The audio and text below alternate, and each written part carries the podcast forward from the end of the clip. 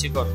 Es que Cristian y Víctor, Cristian ha salido esta locura del viajecito a Asturias, se ha pirado y piensa que tiene la misma fibra, tío, que, aquí en Madrid. Y ahí en Asturias estás en medio de un pueblo, pues el wifi no es 4G, ni 5G, ni nada, es 3G y da gracias.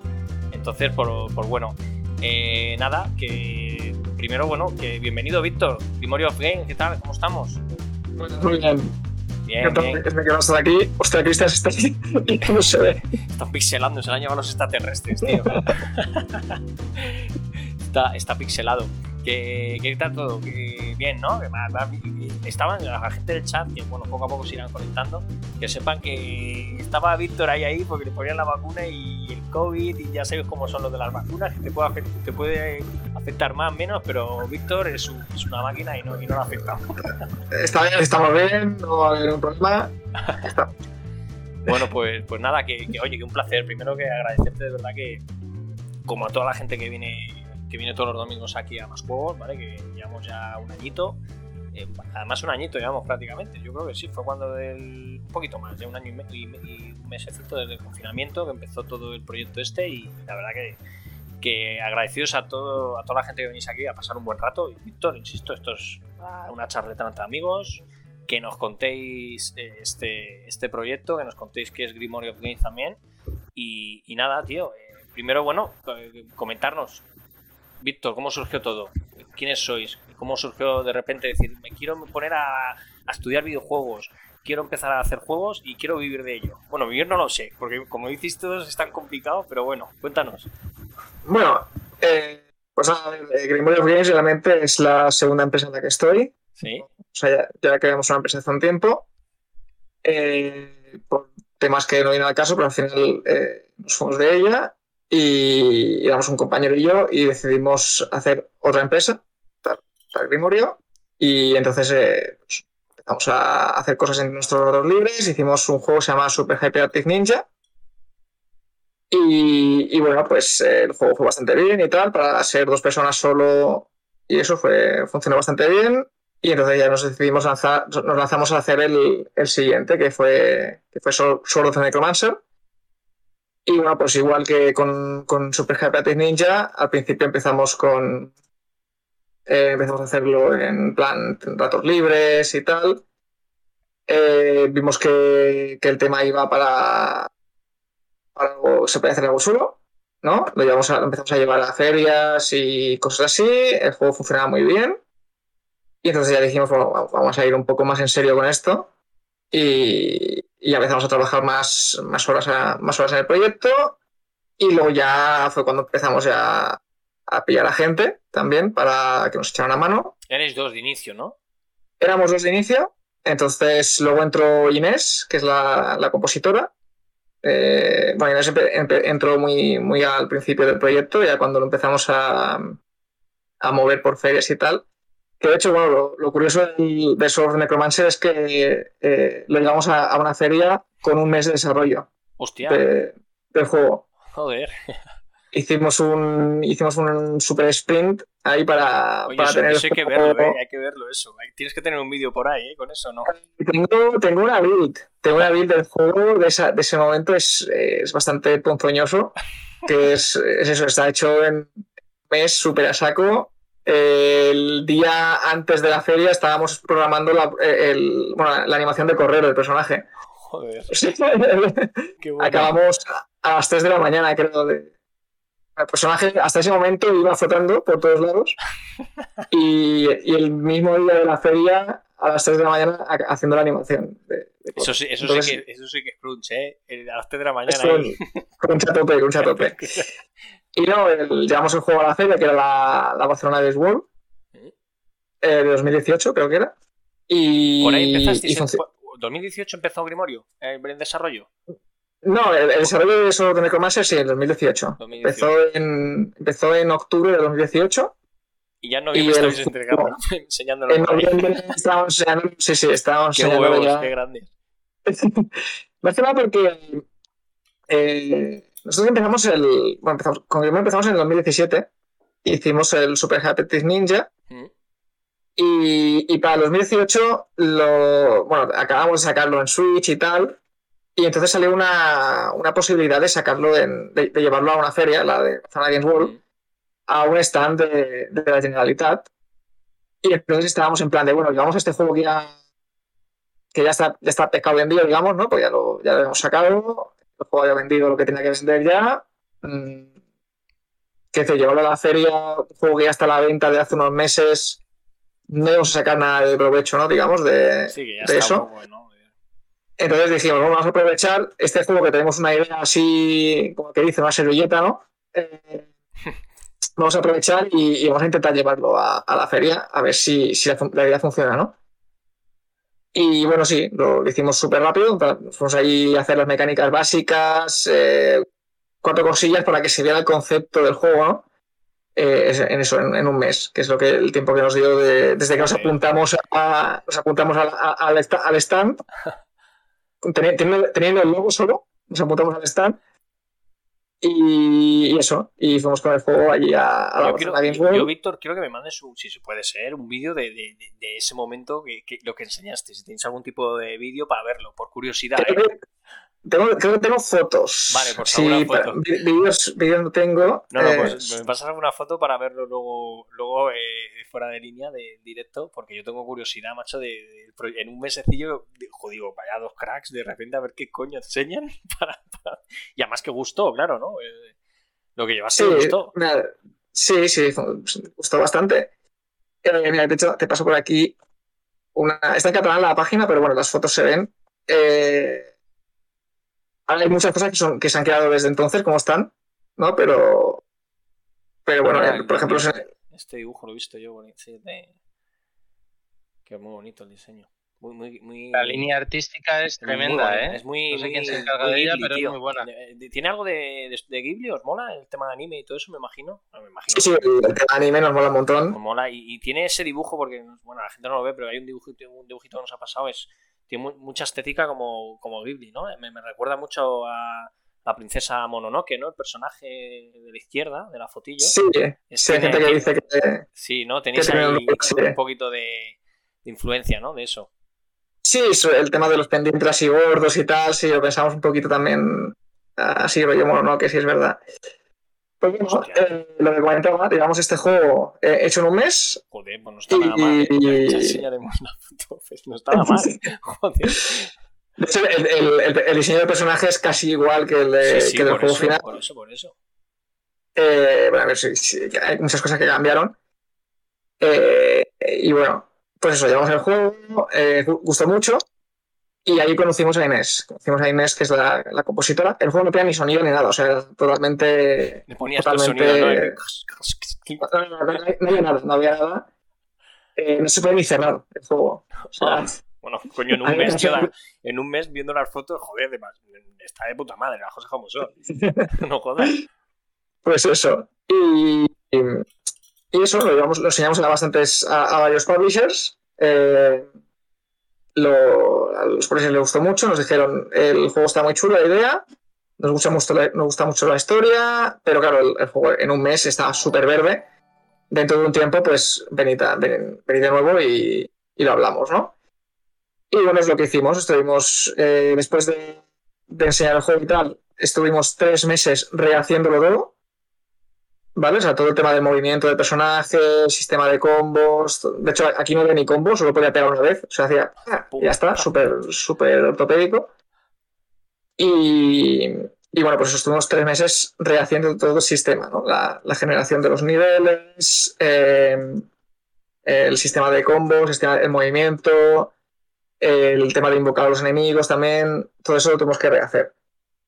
Y, y bueno, entonces ahí ya eh, en el momento de rehacer el juego, ya es cuando empezamos a trabajar con Inés, que ya empezaba a hacer las, las músicas de.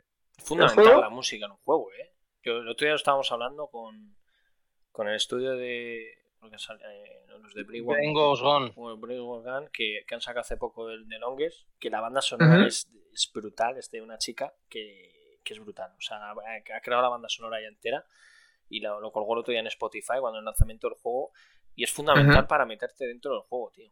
Es que es fundamental. Sí, es una cosa que lamentablemente por temas de tiempo y de dinero normalmente se deja para el final. eh, en la gran mayoría de desarrollos es una cosa que se deja para el final. Sí, ¿no? En nuestro caso no queríamos que fuera así, porque queríamos que era una cosa que queríamos que fuera una cosa más eh, durante todo el desarrollo y tal. Y, bueno, yo creo que nos funcionó muy bien porque nos fuimos como, eh, ¿cómo se dice? Como influenciando el, uno al otro, ¿no? O sea, entre, nosotros hacíamos el juego mientras Inés hacía, la música y entonces nos íbamos influenciando un poco eh, los unos a los otros. Es que, y... entre, tres personas, tío. y los dos. Bueno, Sí, eso, eso, de momento, ¿no? Luego ya más adelante. Sí, sí, más adelante entró ya Adrián, que, que es un chico de Cádiz, que, bueno, eh, con el tema de, de, los sprites y tal, pues llegó un momento que no podía yo, yo me hacerlo todo, porque en ese momento estaba haciendo los, la programación, el game design y los sprites, los sprites de los personajes y los enemigos.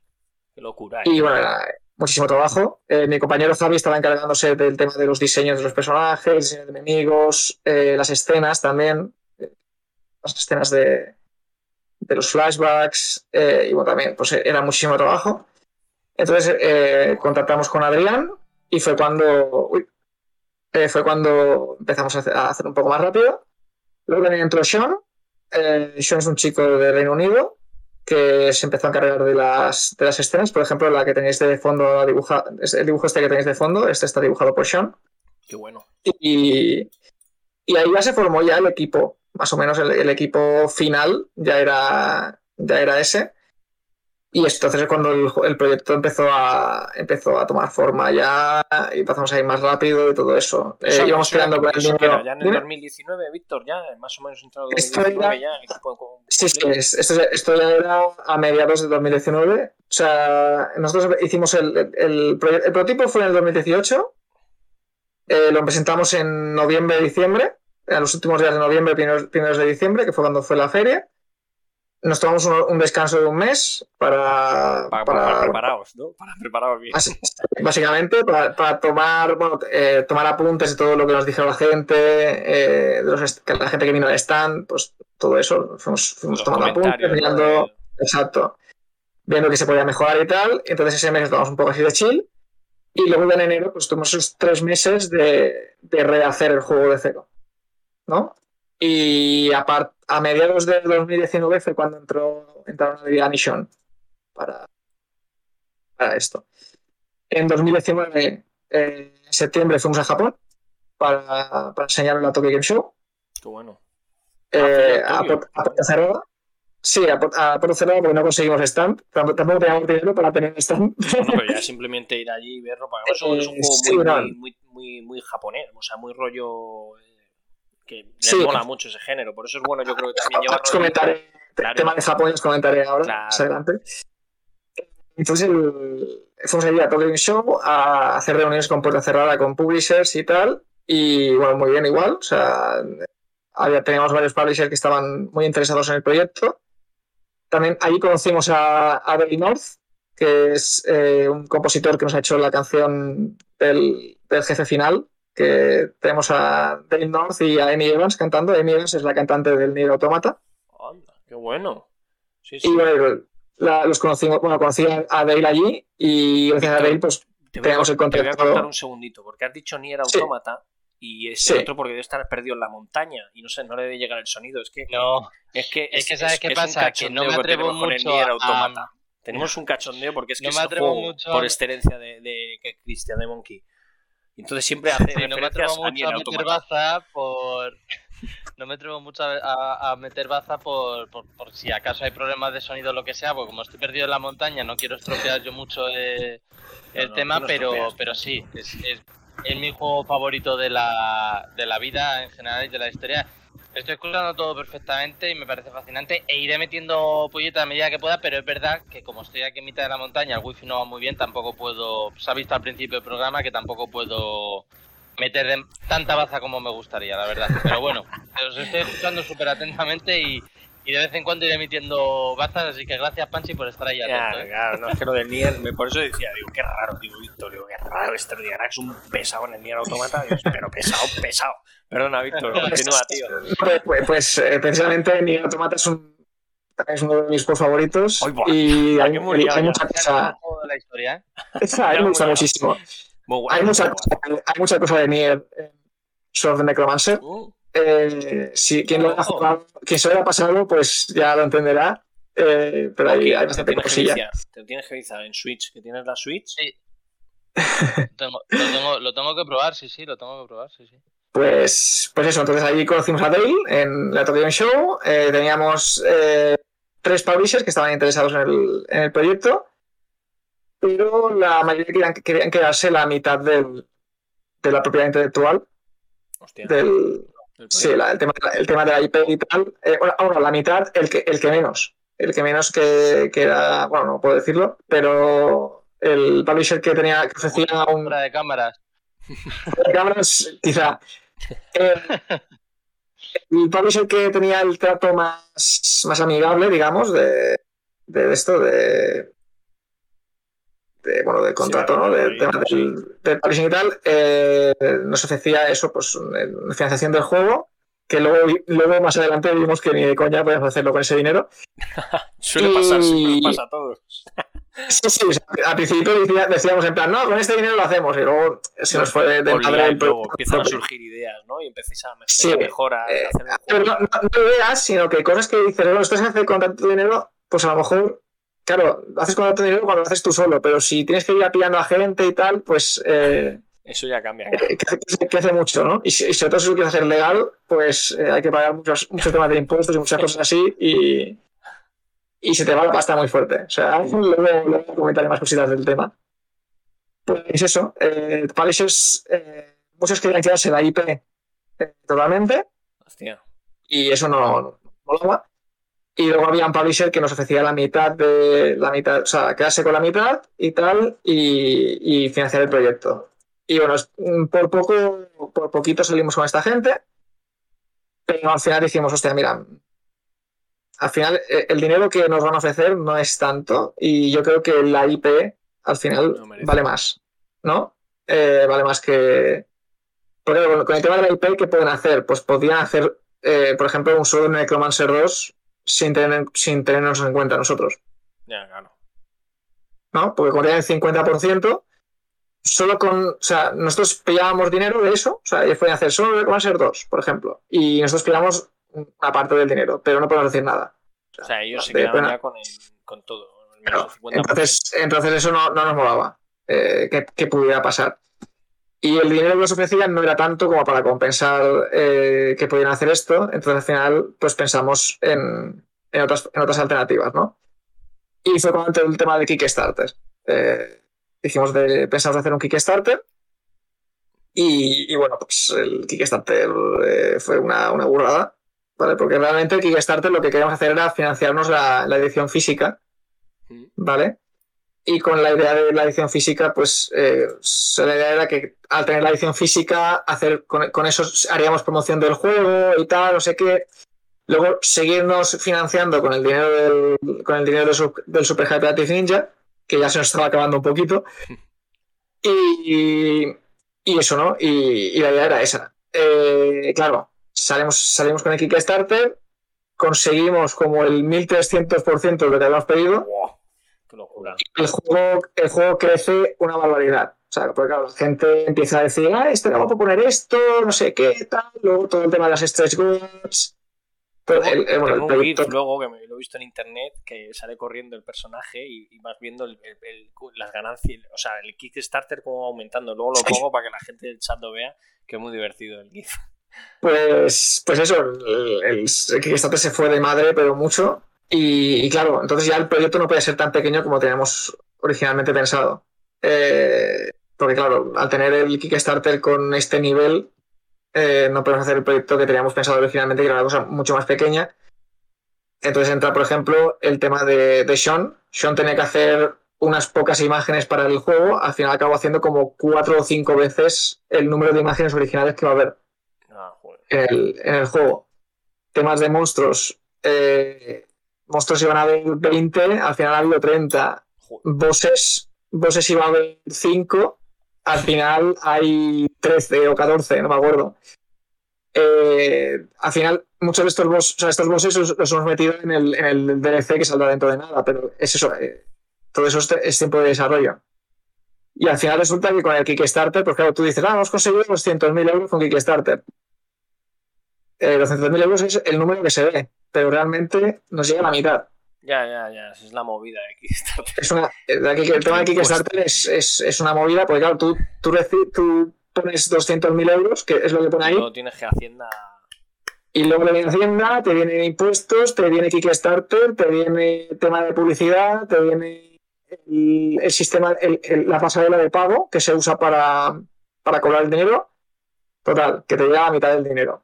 Eh, y claro, con 100.000 euros tienes que hacer lo que supuestamente tienes que hacer con 200.000. Ya. ¿Vale? Y bueno, pues aquí ya entro ya. Eh, bueno, veamos qué podemos hacer más o menos. En... Crunch, ¿no? Ahí viene el crunch, ahí viene el crunch. Eh, de, hecho, mi, mi, mi, nick de Twitter es Hiboshi Bloody Crunch por, por eso también. Porque me he tirado desde que sacamos el Kickstarter hasta hace cosa de dos, dos o tres semanas sin parar de trabajar. Eso ha sido bastante, o sea, bastante a tope porque es una cosa que teníamos claro que no queríamos que el, que el proyecto se, se alargara mucho. Nosotros queríamos sacarlo el juego en noviembre y de hecho en noviembre lo teníamos, el juego. Lo que, lo que claro, eh, nosotros pusimos una fecha, noviembre, que era el, 19 de noviembre, mm. que llegan los señores de City Project y dicen, 19 de noviembre Cyberpunk, y dices, tócate los huevos. Y entonces dijimos, hostia, pues el 19 de noviembre vamos a sacarlo. Vamos a ponerlo el 12 de, el 12 de diciembre. Vamos a atrasarlo dos semanitas para, para saltarnos el tema de Cyberpunk. Y coge el CD Projekt y dice, los, atrasamos Cyberpunk al 12 de diciembre. Y dices, joder, o sea, parece que, parece que me apuesta, cabrones. Eh, total. Bueno, tampoco se afectó mucho luego toda la crítica que tuvo el Cyberpunk. No, precisamente, precisamente ese, fue, ese fue el tema. Eh, cuando nosotros decíamos, no vamos a, no, no vamos a moverlo del 12 de diciembre. ¿Vale? Porque la gente decía, no, porque Cyberpunk, tal, no tiene nada que ver con vuestro juego. No tiene nada que ver. Y yo, sí, no tiene nada que ver, real, o sea, es verdad. Pero entonces salieron los leaks de Cyberpunk, de gente que había accedido a, al juego antes de tiempo y tal. Y yo, yo me, puse, me puse a ver los leaks y dije, bueno, esto como salga así, no se va a hablar de nada más. O sea, durante un mes y pico no se va a hablar de nada más del Cyberpunk, de que está roto, de que tal, de que no sé cuánto. Eso pasó. Y yo... hablando de Cyberpunk, dos, tres meses. Claro, claro, pero es eso. Eh, entonces, eh, hicimos ahí emergency meeting, ahí yo los y, y, y, eso, nos, nos, juntamos ahí todos y empezamos a decir, a ver, eh, ¿qué vamos a hacer? Porque claro, si sale, si sale el Cyberpunk así y el parche día uno no arregla el juego mucho, eh, la gente va a estar eh, rajando de Cyberpunk, pero, pero a tope. Entonces, claro, salir el mismo día de Cyberpunk con el rajamiento a saco que va a haber, va a ser, significa que no, van a hablar de nosotros ni de coña. Entonces decimos, bueno, vamos a atrasarlo al 28 de enero. Ya que pase un mes, pase las navidades, pase todo y que, y que la gente se calme un poquito con el tema. Víctor, implica retrasarlo económicamente os implica entonces implica pues que hay un dinero que tiene que entrar eh, que tiene que entrar un mes y entra al final dos meses y pico más tarde. Porque claro, nosotros íbamos a sacar en noviembre, finalmente. Lo que también implica que la gente se cabrea. De los backers, ¿no? Los backers se, enfadan porque es que el juego en noviembre y, sale dos meses más tarde, que tampoco es un, drama. Hay juegos que se han atrasado cuatro años de Kickstarter, quiero decir, nosotros hemos atrasado. O no han salido. ¿Qué explicaste cuando se cabreaban? ¿De, ¿Contabais la verdad? que era por el tema de si, si, veis el, si veis los updates de Kickstarter, nosotros hemos sido siempre una política de transparencia total. Claro, transparencia. Fundamental. Y dijimos eso, dijimos, mira, no, salimos en, en, Íbamos a salir en noviembre, el juego lo tenemos en noviembre, pero vamos a salir más tarde porque, porque el Cyberpunk nos come. Y, mucha gente lo entendió, otra gente nos, nos metió mierda, pero bueno, la hay, hay mucho troll y eso. Mm, ¿Pero tú crees que eso afectaría, os, hubiese afectado tanto el Cyberpunk? Yo, creo que al final. Sí, sí, sí. Que sí. Es que yo creo que un juego, ¿Tú conoces un juego que se llama Haven? Sí, sí, sí. Este juego salió el mismo día que salió Cyberpunk. Y fue eclipsado totalmente por, por, todos los comentarios de, de, esta. Y es un juego que está súper chulo. Hmm. Y si hubiera salido otro en otro momento, lo hubiera petado infinito. Porque es un juego que yo, lo probé en la Tokyo Game Show. No sé si sabéis de qué va. Es, eh, es un RPG que llevas una pareja y tal. Y se manejan con el. Se puede manejar a dos players, se puede jugar con, con el mismo bando. La cruceta lleva un personaje y los botones llevan a otro. Qué bueno. Y es un juego que está muy chulo. Y bueno, es, un tema de. ahonda en la relación de, la pareja, y tal, así más a nivel cotidiano y todo esto. Está, está muy guay. Eh, y este juego, que yo, eso es, creo que es de los creadores del Fury, que es un juegazo también. Eh, pues eso, es un juego que saliendo en cualquier otro momento lo hubiera petado, pero muy fuerte. Y, y ha pasado muy, muy de pasada.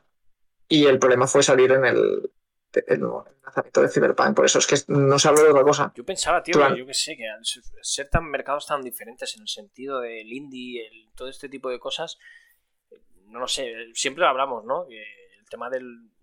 que yo creo que te podemos comentarlo, ¿no? El tema de los servicios a día de hoy, que siempre os lo preguntamos a mm. toda la gente que pasáis, ¿no? El tema de Game Pass, el tema de Steam, que, que ayudan, por un lado, ayudan mucho a, a este tipo de juegos. ¿Steam?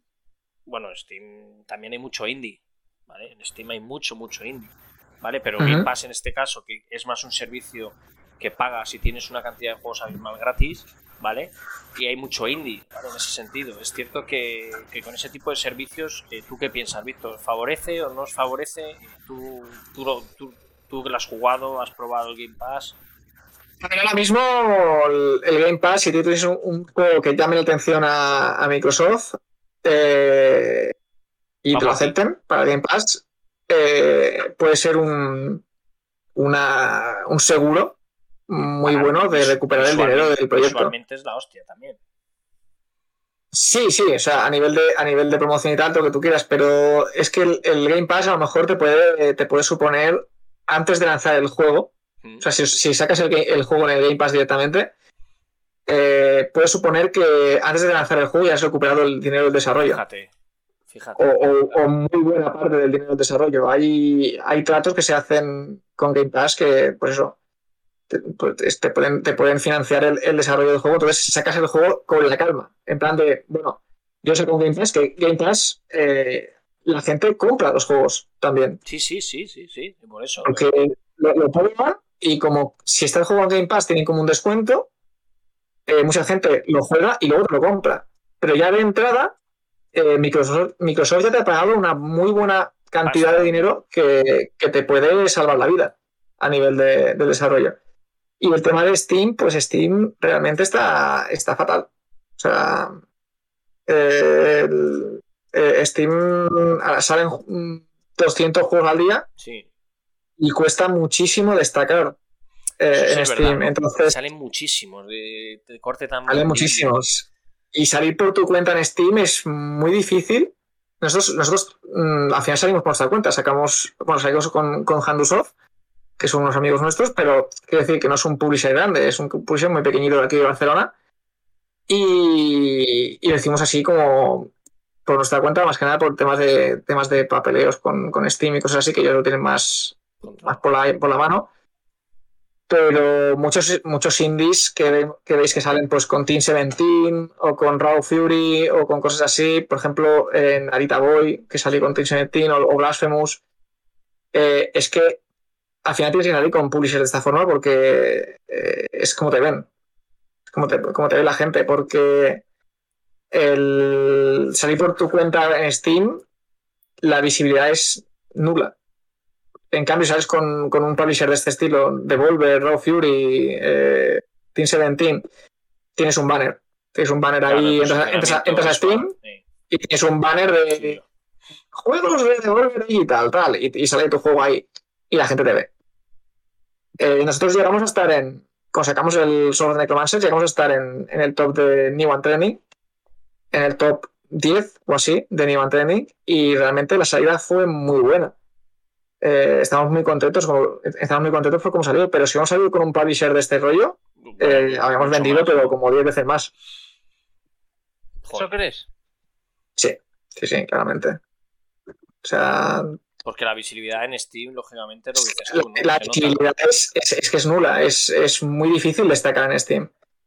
Y si no tienes un publisher de este estilo, de este estilo es imposible, a no ser que tengas, por lo que sea, porque te has hecho súper viral por algo o, o yo qué sé. Sí, lo que dice, lo que dice Cristian Víctor es que salen tantos juegos, yo es que flipo, la cantidad de juegos indies que salen en Steam a diario, lo dice él, unos 200 y, y, no solo eso, sino que te, que te, juntan los juegos con los DLCs, con las películas, con las demos y las novedades están ahí ya pelmazadas y al final, no sé, yo me acuerdo cuando sacamos Super Hyperactive Ninja, estuvimos en la página de novedades dos horas. Joder, ya ves tú. Porque sacamos el juego Sí, sí, sí. O sea, en la, primera página de novedades, eh, dos horas. Porque sacaron un juego que sacaron, un juego musical que ese día decidió sacar 80 DLCs. literalmente. Y está jodido, claro. literalmente 80 DLCs y nos fuimos a la página 3 de, novedades y eso, en cuestión de dos horas. Y claro. Eso es una putada, pues, claro. Exacto, y, eso no, lo controlas porque no sabes cuándo van a salir las cosas. O sea, Oye, Víctor, ¿tú volverías a hacerlo de Kickstarter para un siguiente proyecto vuestro? Es que muchos dicen que no lo volverían a hacer. Yo lo volvería a hacer, pero mucho más, más planificado que, que, esta vez. Nosotros pedíamos, creo que 15.000 euros, o algo así, o 20.000, no me acuerdo. 15.000 euros, y al final conseguimos 200, 201.000. Eh, es que al final nos teníamos que inventar los, los, tres goals, se nos había acabado. O sea, no sé, he dicho, bueno, pues a hacer un, un coliseo, tal, no sé y, ahí que estabas tú, esa sensación de cada día que veías el Kickstarter y veías el, importe que estabais diciendo en ese momento el equipo, cuando estabais ahí diciendo, hostia puta, ¿dónde nos estamos metiendo? Sí, es la sensación de en plan de, pero guau, pero ¿qué vamos a hacer? O sea, es que, es que, ¿qué vamos a hacer con, o sea, que tenemos que hacer luego todo esto, todo, todo, lo que estamos prometiendo hay que hacerlo. Eh, nosotros lo hemos hecho, ¿vale? O sea, con todo el tema del DLC, eh, todo está cumplido, todo lo que prometimos, de, pues los modo coliseo, el modo boss rush, el editor de mapas, eh, más bosses, más monstruos, todo metido. Es un montón de trabajo. Claro, eh, hemos tenido la suerte de que el juego funcionó. Cuando sacamos el juego, el juego funcionó muy bien, vendió bastante bien. bueno, conseguimos ser top, top descargas en Switch, tanto en América como en Europa. Y, y eso.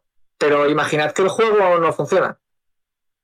Y, hay, que cumplir lo que hemos prometido eh, con un juego que no ha vendido.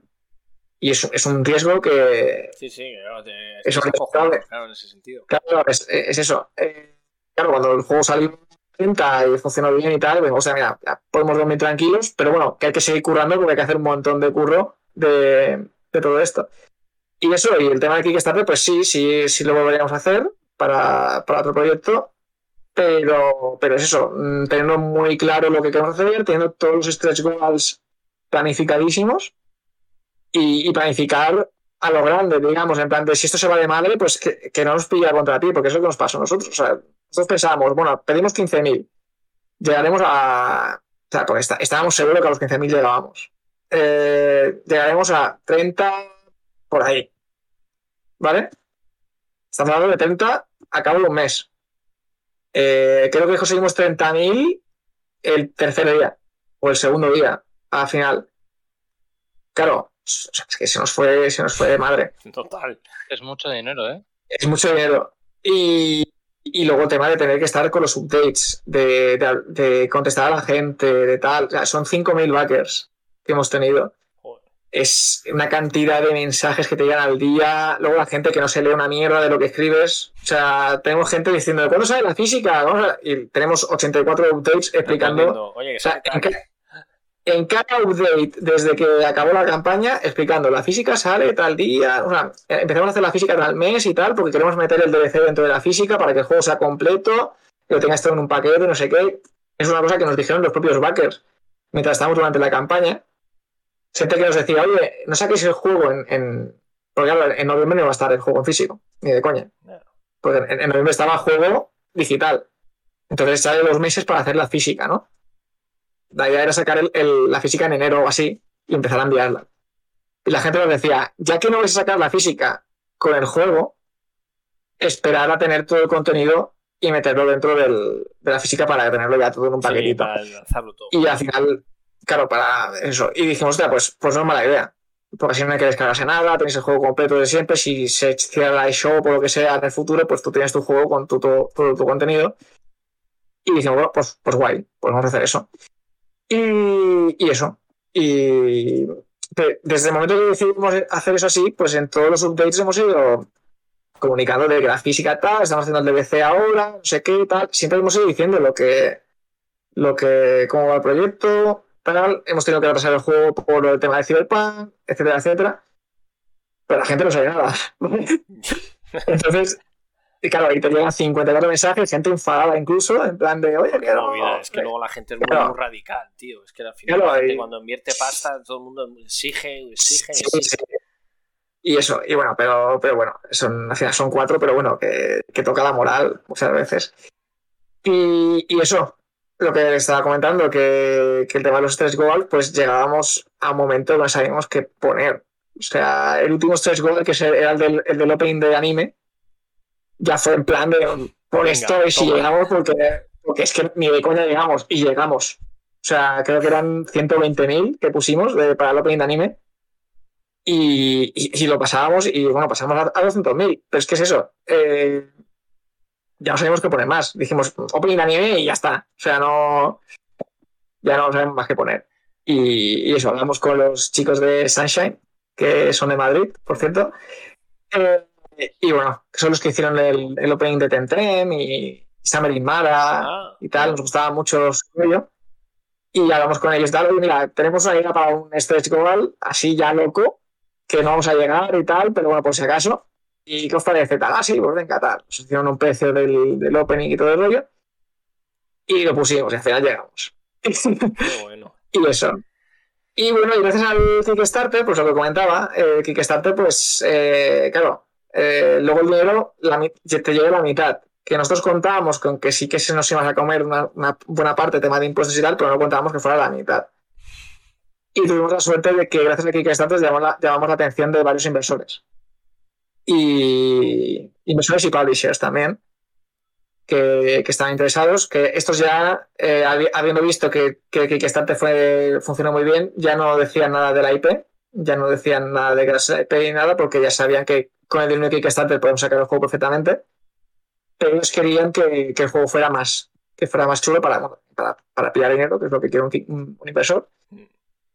Y, bueno, teníamos gente que nos ofrecía hacer la edición física, gente que tal, y al final salimos con, o sea, nos, con GameSeer, que son los inversores que, nos ofrecían pues, una gran cantidad de dinero, que nos permitía hacer la edición física, nos quedamos la IP, eh, o sea, era todo súper guay. O sea, ellos lo que querían simplemente es tener un juego, sacarlo y recuperar dinero y tal. O sea, tener un proyecto que, sea un proyecto sobre seguro, digamos, ¿no? De, un, un, inversor lo que quiere es eso, lo que quiere es tener una cartera de proyectos financiados que, que, han ido bien, gracias a ellos, y de esa forma se pueden vender, ¿no? Hmm. Pues es lo que es lo que ellos querían con nosotros y nos ofrecieron el dinero y bueno, al final es lo que lo que ha pasado, ¿no? Un inversor eh, y, es va en deprimento de un publisher o, puedes acabar con inversores eh, y aparte el publisher que, te dé la gana o el inversor quiere también decidir sobre el publisher o eso. Depende, depende del inversor, ¿no? Pero tú al final a un publisher tienes que devolver dinero también, ¿no? O sea, ellos te meten un dinero el proyecto y o se lo quedan todo hasta que recuperan y luego a partir de entonces empiezan a cobrar o tienes que dar, de parte, ¿no? Entonces, un inversor funciona más o menos parecido. Un inversor también tú le metes una pasta, o sea, te mete una pasta y luego tú tienes que devolvérsela. Entonces, claro, si tú tienes un inversor y tienes un publisher, ¿quién cobra primero?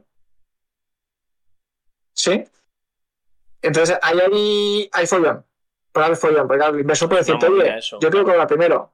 Pero el publisher te dice, no, yo también quiero cobrar primero. Entonces ahí hay, hay, hay conflicto, ¿no? y, tú de media le dices también que tú también quieres cobrar. Eh, es eso, entonces eh, tener un inversor y tener publisher, mucha gente lo tiene y tal, pero ya es, ya es un poco de, ya puede haber un poco de conflicto y tal. Entonces, a la hora de, buscar financiación extra que necesitábamos, eh, pues eso, entonces eh, dijimos o publisher o inversor. ¿no? Entonces, al final, el publisher, o sea, el inversor compensaba el dinero que nos daba, compensaba el no tener publisher y tal. Y, eso. También, también os comento que, o sea, ¿cómo lo hiciste? Porque tú has dicho que cuando no vas con un publisher no sales en el banner de Steam, sales más abajo, etcétera, etcétera. ¿Cómo compensas con un inversor eso? Pues un inversor podemos hacer más publicidad. Eh, pues tener publicidad en Facebook, en Instagram, eh, hacer campañas, temas de. Pues eso, el poder tener otro, otro, trailer animado que no hemos publicado todavía, que lo publicaremos prontito. bueno. Eh, cosas así que, sirven para ganar para ganar esa, visibilidad. si queréis, chicos, lo que vamos a hacer es eh, vamos a pasar al vamos a poner el tráiler del juego para que la gente del chat que nos está viendo lo vean un poquito. Pero está, está, un pelín pequeñita la ventana, quizás. Eh, no, no, no, no, está pequeñita, no os preocupéis. no está pequeñita. Ah, vale. Vamos a ponerlo en el tráiler si queréis y, ya vamos hablando. Ah, pues dale, dale para allá.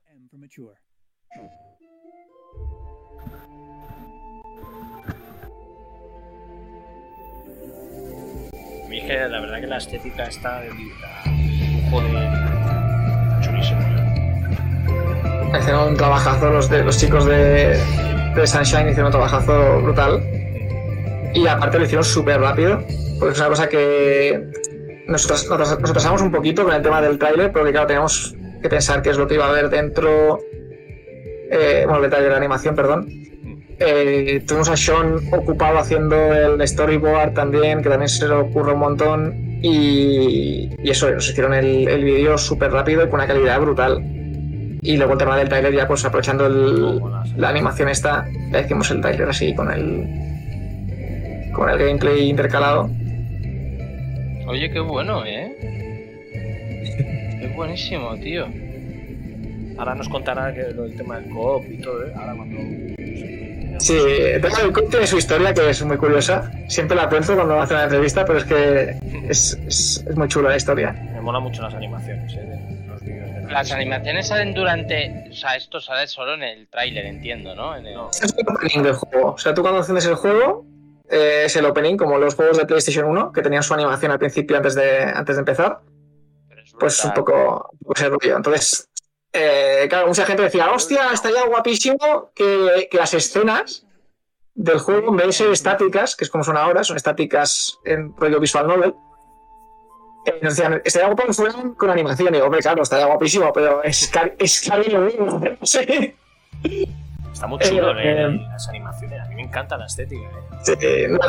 la, animación realmente lo que, lo que queríamos hacer era ponerte en el, en el rollo, ¿no? en el mood del juego. ¿no? Porque claro, el, el, el, juego es un juego pixel art eh, entonces, a nivel de transmitir eh, ciertas emociones es más complicado que con un juego 3D, ¿no? Un juego 3D puedes hacer, puedes hacer planos y puedes hacer eh, cosas muy chulas. En un juego 2D, pues los muñecos son los que son.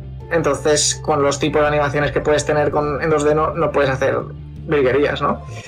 Entonces teníamos muy claro, ya que hemos conseguido financiar el tráiler gracias al Kickstarter y todo el proyecto pues tenemos muy claro que el, el trailer lo que queremos hacer era presentación de, de juego estilo, estilo eso, estilo PlayStation, PlayStation 1. Por ejemplo, alguien que dice aquí en el chat, eh, estilo Wild Arms, pues o así, o sea, un poco ese, ese, rollo, ¿no? Los juegos de Play 1 hacían esto, metían un trailer de anime muy chulo y, te metí, y, te metían en el rollo, ¿no? El Will Arms era mítico, ¿eh? me acuerdo. El Will Arms es brutalísimo. La banda sonora. De, de, hecho, es una de las referencias que les dimos a los chicos de Sunshine mítica. Sí, mitiquísima. Eh, pues lo que comentaba, que es una referencia, de, son una de las referencias que pasamos a los chicos de Sunshine, fue esa. Hacer un, un, opening rollo, rollo Play 1, como el Will y tal, así que sea que se vean los personajes y, que, y se vea así el, el, tema, ¿no? Y eso. Y, y como comentaba, tenemos un, otro, otra animación que sacaremos dentro de poquito, que, que esa es para el, para el DLC del DLC, ¿no? Vale. Sí. Eh, pues, pues eso, el tema del inversor nos funcionó muy bien, eh, sobre todo para poder pagar a todo el mundo un sueldo decente y que podíamos trabajar todos en full time. Porque hasta ese momento estábamos trabajando, hasta el Kickstarter estábamos trabajando todos eh, a tiempo parcial en tiempo libre, en fin de semana y cosas así. Y todos teníamos nuestros trabajos, eh, nuestros trabajos de, día, como que dice, ¿no? Yo soy profesor, por ejemplo. Eh, por eso Sean estaba haciendo. Porque eres profesor. bueno, efectivamente. Eh, pues eso, entonces, eh, gracias al, al Kickstarter y al, inversor, yo pude cogerme menos horas este año de, de clase y trabajar el resto de, el resto de la semana, trabajar full time. Eh, Javi, mi compañero, también pues puede estar trabajando full time. Eh, Sean, full time también. Inés ya casi había terminado todo su trabajo cuando estábamos haciendo el. Cuando estábamos haciendo Kickstarter, ya terminó el trabajo, pero eh, uno de los stretch goals era remasterizar la música, porque la, la, música se había hecho toda con. Se había hecho toda con Sinte. ¿Vale? Y entonces había cosas como eh, instrumentos de percusión y cosas así que en Sinte suenan fatal. ¿no? Pues, pues panderetas, eh, baterías, cosas así no suenan bien en Sinte. Entonces, eh, uno de los tres era ese, era remasterizar la música y la hicimos en vivo. O sea, la música en vivo en, en, un estudio de Galicia, que es de donde es Inés. Bueno. y eso con, y con con intérpretes en vivo de, de pandeiro cadrado, de batería, de bueno, pues instrumentos de percusión en general. Y eso hacía que quedara muy chulo. También, pues, guitarra también, guitarra, guitarra real, también para la música, todo eso, pues, eso también lo pudimos, lo pudimos pagar gracias al, Mira, ahí estaba viendo el, el, GIF que, que, he visto por internet de, que me, me, hizo mucha gracia y digo, me, lo, me, lo, voy a poner para que no. Porque sí. es divertidísimo el GIF, la verdad. Está pues el, el, final, el final era el del, el del opening, que era 120.000 y conseguimos, y conseguimos 80.000 más. Fíjate. Y era, era, una pesadilla, porque claro, cuando, cuando, hacíamos el, cuando conseguíamos el dinero teníamos que hacer un update. Y ya a lo mejor estar ahí que faltan, falta nada para llegar al, gol este tal. Y a las 4 de la mañana esperando que, esperando que se, se, cumpla el gol para hacer el update. Pues así, fue un mes, un mes de, de locos. Y ahí desde entonces sin parar. O sea, desde, desde, el, desde que acabó Kickstarter, bueno, desde que empezó Kickstarter, un mes antes de Kickstarter, que estuvimos preparándolo todo, eh, sin parar. hasta hace nada, hasta hace cosa de dos o tres semanas, eh, a tope, trabajando a tope, los fines, trabajando las fiestas, trabajando todo. Qué locura, eh, joder. Y... Pero cuando es una cosa tuya te, te mola, ¿no? ¿A que sí? Sí, sí, sí, sí. Cuando... Yo, siempre, yo siempre he dicho, y perdóname que te, que te haya cortado, no, yo, yo siempre he dicho que, que, es que vosotros tenéis que tener una pasión enorme, ¿no? Porque sí. con lo que os supone el sacrificio que os Total. supone hacer un juego a los desarrolladores a nivel profesional, personal, el desgaste que supone, lo duro que es, el trabajo que es, que sí que la recompensa luego está ahí cuando sale bien. Que es que hay veces que nos olvidamos que hay veces que, que hay gente que no tiene suerte y se ha esforzado un montón, tío. Exacto. Y, y, no es fácil para nada y es, y, es, y es de admirar y es que os tiene que apasionar hasta ese punto, ¿no? De que hay gente que sacrifica su vida, su familia, tiempo con sus hijos, etcétera, etcétera, para volcarse en este tipo de cosas. Es muy duro, ¿eh? Sí. Bueno, redes, eh, perdón, estoy, estoy comentando sí, en, el, en, el, chat. Sí. eh, pues sí, eh, es una cosa que es muy dura. Yo, obviamente, yo no recomiendo hacer lo que hemos hecho nosotros. Eh, sobre todo, es una cosa que, está, que hay que tener claro, el tema del crunch nos lo, hemos comido, nos hemos comido los socios de la empresa. O sea, nosotros tenemos, eh, éramos, eh, somos tres socios y luego teníamos tres, tres, empleados, ¿vale? O sea, tres socios somos eh, Javi, Zandu y yo, ¿vale? Javi es artista de concepto y temas de dirección de arte y tal. Handu se ha encargado de todo el tema burocrático y de todo el tema de, de hablar con gente y tal, es el producer, digamos. Y yo he sido el programador, programador y, y, diseñador del juego. Los empleados, que eran Adrián, eh, Inés y Sean, ellos no han, hecho, no han hecho crunch y lo tenían prohibido, de hecho.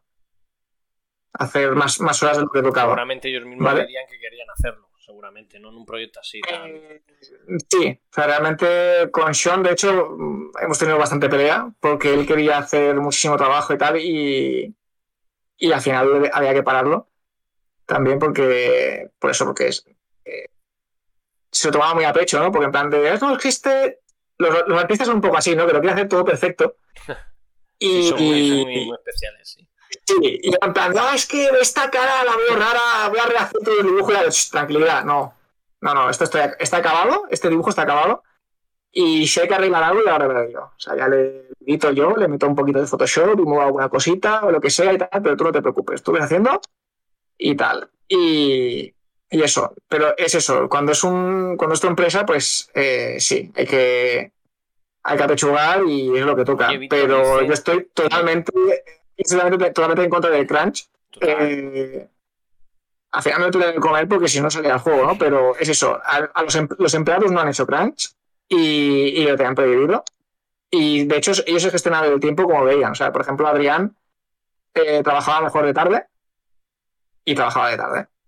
Pues, eh, Así prefería, que ese es el rollo, tío. tener un buen prefería trabajar, a lo mejor prefería trabajar de 3 a 9 en vez de trabajar por la de 3 a 9 de la tarde, en vez de trabajar por la mañana y así lo hacía. Y, eso. Y, pero bueno, como yo trabajaba todo el día, pues da igual, ¿no? Porque estaba por la mañana, estaba por la tarde, o sea, siempre, siempre me tenía a mí para dar la murga en plan de, oye, este sprite hay que arreglar esto, no sé qué. Te, quiero hacer una pregunta. Y eso. Tú eres profesor, por curiosidad, eh, tú a los una pregunta tonta a lo mejor, pero tú cuando estabas haciendo este proyecto en clase comentaste algo a los chavales de decir de diseños o de cosas de estas por, por curiosidad o no? Sí, claro. Ah, de hecho, yo cuando explico, cuando explico cosas del, de game design, yo soy profesor de game design y de programación. Ah, eh, entonces, cuando yo explico cosas, pues siempre pongo, mira, pues en el Necromancer esto lo hacemos así. O esto se hace de esta forma, porque tal, no sé cuánto, porque puedes encontrar este problema. Por ejemplo, yo que me pasó esto, no sé qué. Y siempre les pongo este ejemplo, ¿no? Sí, o sea, los, los, a de enseñar, poner ejemplos prácticos ayuda. Sí, ayuda porque es profesor de, de dicho. Lo, lo, lo, suyo, lo suyo en un profesor de programación o de diseño de juegos, lo suyo es que haya hecho juegos. O sea, entonces, claro, no te, no va a poner ejemplos de. Exacto. Yo te quería hacer también una, una preguntilla. Eh, cuando has dicho antes, al principio, eh, que eh, espero que ahora me oigáis mejor. Eh, sí, te por ahora, no se puedan entender perfectamente. Eh, comentabas eso al principio que, que había, tenía cosas de, de Nier y la pregunta era eh, que, de, de, qué juegos ha, ha bebido eh, este Sword of, of the Necro, Necromancer eh, y de qué juegos y en concreto de mi juego preferido de la historia junto resto de Wild pues a ver, ¿qué ha bebido? pues a ver este juego viene realmente de, de mí siendo un manco jugando al Enter de Dungeon ¿vale? vale. eh, Enter the Gungeon es un juego que me gusta mucho, pero es un juegazo, pero llega un momento que, que te pide un nivel de un nivel de, de, habilidad bastante alto y si no superas ese nivel de habilidad, llega un momento que parece que no avanzas, plan de, hostia, llego a la cuarta planta, la palmo siempre en la cuarta planta y todo va a empezar y tal, no sé qué, y ese es el rollo, ¿no? Pesadilla típica de los Roll Exactamente. Entonces, nosotros no queríamos hacer un roguelike. De hecho, nosotros no decimos que el juego sea un roguelike, decimos que tiene elementos de roguelike. Sí. Solo Necromancer es un action RPG, para empezar, que tiene elementos de roguelike. Y los elementos de roguelike son los elementos cogidos del Enter de Gungeon. ¿No? De combate. No, más que el tema, del, el tema de la generación procedural, el tema de. Por eso, todo el tema de la. De, pues cuando mueres que tienes que volver a empezar, todo este rollo. Pero nosotros queríamos, queríamos cambiar un poquito para que fuera más asequible, ¿no?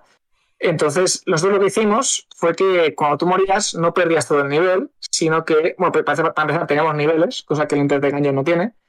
Entonces, tú cuando mueres, pierdes, en el modo normal del juego, eh, pierdes la mitad del nivel. Sí que pierdes los objetos, pero pierdes la mitad del nivel. Entonces, cuando tú vuelves a empezar a jugar, como ya empiezas con la mitad del nivel, empiezas con una ventaja, ¿no? Y eso, en teoría, tiene que ayudarte de cara a, la siguiente run. Te ayuda porque cuando llegues al punto en el que moriste, por ejemplo, si yo me muero en la cuarta planta y tengo que empezar desde la, la planta 1, yo me moría con nivel 10, ¿vale? Ahora empiezo el nivel 1 con nivel 5. Entonces, el nivel 1 al estar a nivel 5 me lo paso más rápido, ¿vale? Porque ya tengo, más fuerte, tal, tengo más vida. Y aparte subo nivel, ¿no? Entonces cuando llegue al nivel 4, que es donde había muerto, en vez de estar a nivel 10, a lo mejor estoy a nivel 12 o 13. Y esos tres niveles me dan una ventajita que, que ya me, que ya me, esto, ya me, ya me ayuda para pasármelo, ¿no? Eso es lo que, lo que cómo se ha diseñado el juego. Sí, eso es una, una de las diferencias. Eh, luego al final vimos que aún así, aún con esta ayuda, mucha gente no, no, no podía.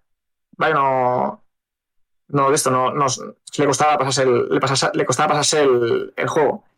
Un momentito que... hacer un juego fácil, pero, pero de momento no. Claro, lo que queríamos era hacerlo, hacerlo regalo. Eh, voy a estar hablando por el Telegram, entonces voy a desactivar las notificaciones.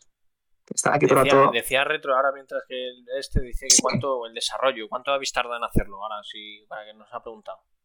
Pues hasta que lo hemos acabado, desde, desde que empezamos, eh, dos años y medio. Dos años y medio. Ah, está, dos años y medio. Bien. Si lo hubiéramos sacado en noviembre, bueno, la idea original de sacarlo en noviembre, el, el juego base, pues era, era, eso, pues dos años clavados de desarrollo. Eh, luego eso, el tema del DLC, pues medio añito más, que es lo que hemos tardado. Pues lo que comentaba, lo que comentaba del tema de dificultad. Eh, nosotros teníamos pensado siempre desde el principio eso, hacer un comillas, no queríamos que fuera un roguelike porque no queríamos que fuera tan exigente, pero que fuera accesible, ¿no? Entonces pensamos, pues venga, va. Eh, Enter the Gungeon, ¿vale? Es el como referente que tenemos de a nivel de esto, mira, caso Misfit, este chico es Sean, este es eh, este dibujante. Anda, mira, oye, bienvenido. Son. Sean. eh, pues eso. El, el, tema es este. El tema es que eh, tenemos el, el, referente de, de, de Enter the Gungeon. Sí. Y queríamos hacerlo más asequible. Entonces, Enter the Gungeon es un juego que es muy, eh, muy frenético. De hecho, hay momentos en los que, en los que es un, un bullet hell, no, no es un, juego de mazmorreo normal, es un, ballet gel así muy. Bueno, pues balas por todos lados, tienes que esquivar, tienes que atacar, no sé qué, es, complicado, ¿no? Twin Stick Shooter, muy frenético. Eh, sí. Y eso es una barrera de entrada para mucha gente. Entonces, nosotros queremos hacer un juego más pausado. Y entonces nos fijamos en, en The Legend of Zelda. A Link to the Past, concretamente, es uno de los juegos así que he jugado más de pequeño. Y entonces el, el Legend of Zelda, pues el combate que tienes es muy sencillito, ¿no? Es acercarte, pegas y ya está. O sea, y te mueves y pegas otra vez y te mueves y pegas otra vez. Es más, es más de posicionarse, ¿no? Queremos hacer algo así, pero un poco más movidito, ¿no? O sea, una cosa intermedia, ¿no? Entre Enter the Dungeon y, y, el, y The of Zelda. Eh, entonces, eh, es el sistema que montamos, ¿no? Que es, pues tienes el, los ataques son a melee, sobre todo. ¿No? Más, más que disparar, como en Enter son, son ataques a melee. El, el, tema de posicionarse, pues tiene mucho más, más peso que, que en Enter the Gungeon. Enter the Gungeon se basa más en, en, esquivar y este se basa más en, eh, en posicionarse bien, ¿no? Tienes esquive, tienes dash también para hacer según qué cosas y tal. Y luego también trabajamos el tema estratégico de los monstruos, ¿no?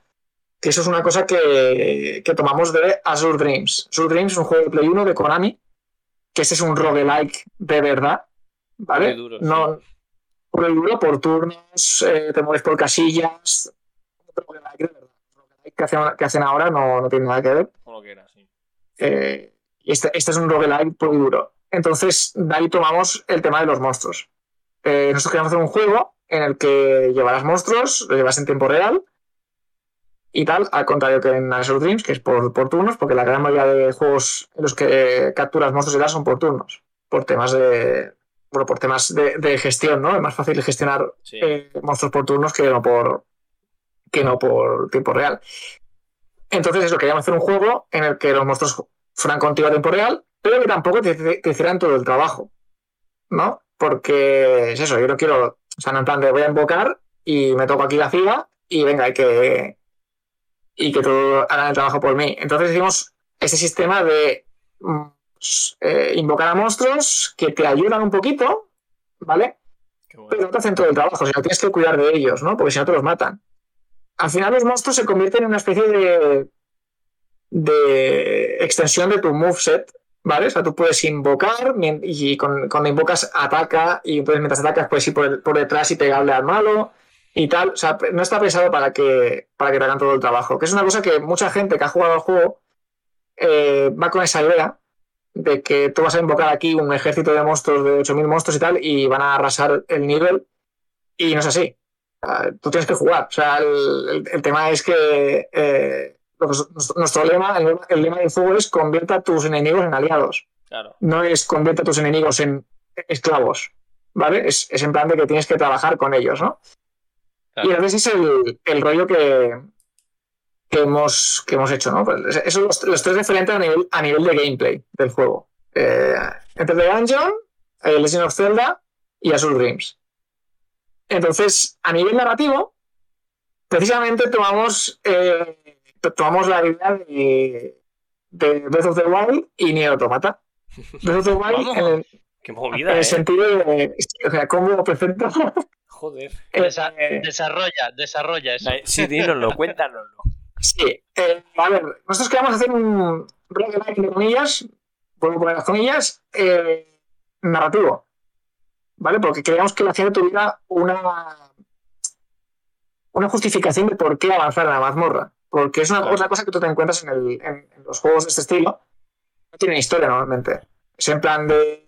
Estás, estás, encerrado en una mazmorra y tienes que salir o tienes que conseguir la bala para matar el pasado, que es el caso de Enter the Dungeon. O en el caso de Binding of Isaac, tienes a tu madre que te persigue y tienes que matar a tu madre porque te quieres sacrificar. No tiene una historia eh, detrás.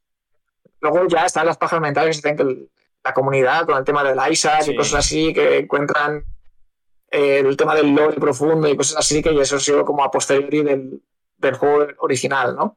Pero eso no tiene una historia este tipo de juegos. El propio Azure Dreams no tiene tampoco mucha historia. Es en plan de tienes que llegar al final de la torre porque hay una cosa arriba y ya está. Y ganas. Nosotros queríamos, queríamos eso, queríamos, que hubiera un, rollo de, esto, ¿no? De que, de que hubiera un motivo para seguir adelante. Y entonces em, pensamos la historia, ¿no? Eh, primero pensamos el tema de invocar a monstruos, ¿no? Porque el, el rollo de Azure Dreams, no sé si lo habéis jugado. Azure Dreams, tú cuando consigues, cuando matas monstruos y tal, consigues huevos de monstruo. Sí, yo no lo he jugado, pero sí sé. Entonces tienes que volver a tu base, a tu casa, y criar el huevo. Entonces el huevo nace y te puedes llevar al monstruito al, a, la, a, la, torre y entonces lucha y tal. Entonces está muy guay, es un sistema que está muy guay, es muy bien de Pokémon, pero es lento. Porque tú no puedes conseguir. O sea, tú, tú eres un monstruo que te mola, y tienes que esperar hasta conseguir el huevo de ese monstruo. Luego tienes que llevarte a tu casa, eh, incubarlo y tal, no sé qué, y hasta, hasta que tengas al monstruo que te mola, tardas bastante. Entonces nosotros queríamos hacer algo más directo, ¿no? Es en plan de, mira, justamente aquí se está viendo en el, en el vídeo, es en plan de, tú eres un monstruo que te mola, por ejemplo, el Dolazan este, y dices, sea, este monstruo es tocho, ¿no? Es, es muy fuerte y tal, pega unas hostias súper fuertes, mola un montón. Entonces, claro, tú dices, voy a, ¿puedo luchar contra él? O puedo huir, ¿no? Porque a lo mejor es tan fuerte y dices, ostras, si lucho contra él, me va a reventar. claro, si yo lo mato, me lo puedo quedar. Claro. ¿Vale? Es, lo que queríamos, que fuera algo, algo rápido. En plan de, mira, ese, ese monstruo que me mola, lo mato y lo resucito y me lo quedo. Y ya lo puedo invocar, sin tener que incubar y sin nada. Sí, algo más Entonces necesitamos, claro, pim pam, ¿no? Entonces necesitamos algo eh, que, que, que fuera capaz de matar y resucitar a la vez. ¿Vale? Entonces de ahí nació el tema de la, de la espada de Nigromante, ¿no? Una espada así, una espada, una espada, perdón, que me pica un poco la nariz. Eh, una espada así ritual que, que una espada ritual que puedes matar con la espada y puedes revivir y puedes usar a los monstruos, ¿no? Y ese fue el tema, a nivel de gameplay, fue la, la justificación de, de esto, de, de, cómo, de cómo nació ¿no? la, la idea del, del juego. Luego estaba el tema de a nivel narrativo, ¿no? A nivel narrativo queríamos eh, utilizar también la espada de nigromante a nivel narrativo, ¿no? Que, que tuviera un significado, que tuviera un porqué, ¿no? Un porqué existe. Y entonces eh, creamos este mundo, que este mundo realmente viene de... Muchas cosas de este mundo vienen de otro juego que al final nunca pudimos hacer, porque es un juego muy grande, Eh, y muchas cosas está, está, está reciclada, digamos, de ese, de ese proyecto. Y, entonces pensamos la historia de, de Tama y Coco, ¿vale? De, pues eso, pues una persona que ha muerto y alguien que la quiere mucho, pues quiere revivirla, ¿no? Entonces esa era la, idea que queríamos eh, con este juego, ¿no? Entonces, en vez de decir, bueno, pues eh, llegas al final del mapa, o sea, al final del, al final del, de la mazmorra, consigues la espada nigromante full power y revives a la chica, debe ser este desarrollo de estilo roguelike clásico, lo que queríamos era ir un poco más allá y explicar el por qué quiere revivir a, a, esta chica, ¿no? Entonces, claro, tú, por ejemplo, tienes eh, Shadow of the Colossus, que la premisa es muy similar, ¿no? Shadow of the Colossus empieza con Wander, que entra a la entra al, al templo de los colosos y tal, al templo de Dormin, y lleva a la chica, la pone en el altar y habla con Dormin. Exacto es el, el tema es el, rol, el rollo es el mismo, ¿no? Se me, pone se me ponen los pies de gallina. Tú me imagino que te lo has pasado y sabes la parte a lo mejor. Exacto, exacto. No me acuerdo si me ponen los pelos de gallina, pero vale. Pues, de hecho, nosotros tenemos una, una, referencia clarísima a, a, Shadow of the Colossus al principio del juego. De hecho, el, la, la, la, intro del juego, cuando lleva Tama, lleva Coco al altar, eh, cuando consigue para el nigromante y habla con el nigromante que le habla así con una voz. Sí también de hombre y mujer a vez, eso todo es referencia a Shadow of the Colossus. De hecho, mucha gente en, internet hemos visto que le llaman eh, Shadow of the Colossus gay al, al Soul of Necromancer. pues eso. Y, y, y, de hecho, eso, nosotros queremos contar la historia de por qué Tama quiere salvar a Coco. Porque es una cosa que, por ejemplo, en Shadow of the Colossus no nos explica. Tú no sabes qué relación tienen Wander y Momo es verdad. Y, y, mono, perdón. La, la, la, intuyes, pero es verdad que no te la explicas. Intuyes que son pareja, pero podrían ser amigos, pueden ser su hermana, podrían ser muchas cosas. No, no, sabes lo que, lo que hay detrás, ¿no? Totalmente. Entonces, eh, nosotros queremos eso, queremos explicar el por qué es importante, por qué es tan importante Coco para Tama como para sacrificarse y, y meterse en este fregado, ¿no? De, de, de meterse aquí en la mazmorra sin saber lo que va a haber, porque supuestamente es una leyenda, que no saben lo que, no sabe si es verdad, lo de que la espada puede revivir a los muertos y todo eso. Y, y, eso, ¿no? Entonces, después de cada, de cada nivel, hay un flashback. Y eso es lo que tomamos de Breath of the Wild. Breath of the Wild, eh, al ser un mundo abierto, es muy difícil explicar una historia con un principio y un fin, ¿no? Entonces, Breath of the Wild tiene estos flashbacks inconexos que, que, te ayudan a montarte la, la película, ¿no? Te, te, ayudan a juntar los, las piezas del puzzle y ver qué es lo que pasó y tal. Y a mí es un rollo que me, me gustó mucho, porque con muy poco, muy poco tiempo, muy poco tiempo de, de, los personajes y tal, llegas a conectar mucho con ellos, ¿no?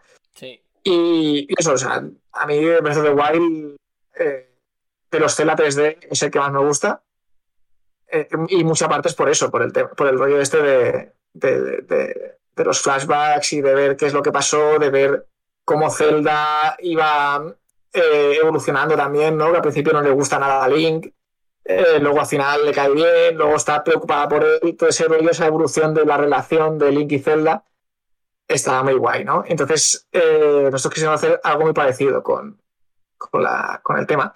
Y luego con, con Nier Automata, pues también tiene, tiene mucho, pero no puedo decirlo porque es spoiler. pero sí. Cristian, si es spoiler, tú te sabrás por qué entonces, si es spoiler, en algo del juego. Es, es spoiler tanto de Nier Automata como de, como de Soul of Necromancer, entonces no puedo decirlo. Pero bueno, hay por ejemplo, en el, en el combate contra el boss hay una, hay una pista. este que está saliendo ahora, que a mí como te contra un boss. Que, tiene, que, tienes varios, ¿no? Bosses, o sea, me imagino que, que, que a lo largo de, de todo el juego eh, me, me, dijiste que, que pasado de en principio, antes del Kickstarter, iba a haber 10 y luego fueron no, más. No, 13, eh, al principio, o sea, en el juego base hay 5 bosses. 5 ¿vale? bosses, vale. Sí, y luego vale. con el DLC sube a 14. A 14, joder. Joder. Sí. O sea, en el DLC hemos metido, hemos metido para 14, a lo mejor me he colado, espérate. Eh, un momentito que lo cuente. Casi los triplica, ¿eh? Joder, Sí, sí, o sea, 1, 2, 3, 4, 5, 6, 7, 8, 9, 10, 11, 12, 13, 14. Sí, 14. En, en arte para que lo vean, que es los dibujitos eh, que molan un montón.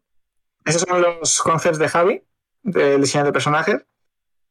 Y ese es el rollo, ¿no? Aquí quisimos hacerle que se viera claramente pues, que los personajes son, son muy diferentes una de la otra.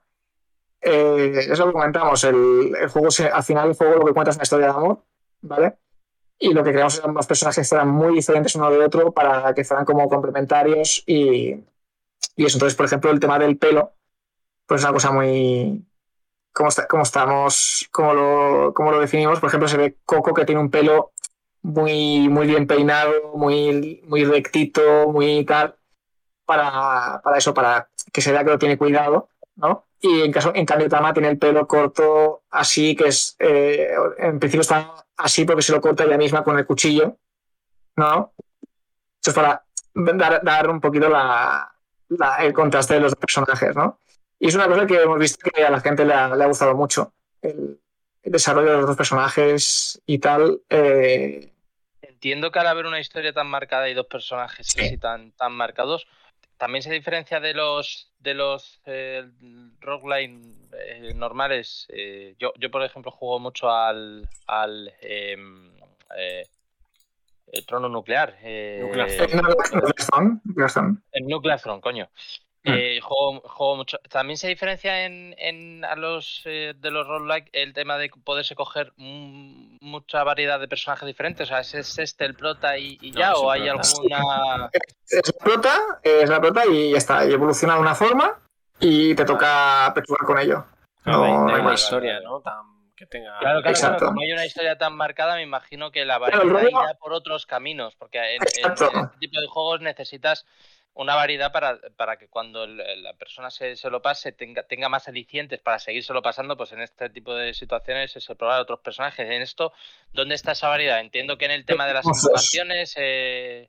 Sí, los monstruos y las armas también. Eh, ah, vale, vale, vale. Tienes 15 tipos de armas diferentes. Ah, ¿vale? Vale, vale, vale. vale. Eh, más o menos, a ver, por ejemplo, las espadas, pues eh, las espadas, todas las espadas funcionan igual, pero pues cambia la, la longitud el tiempo que tarda entre mandoble y mandoble, cosas así. Luego tiene las hachas, luego tiene las, las, lanzas.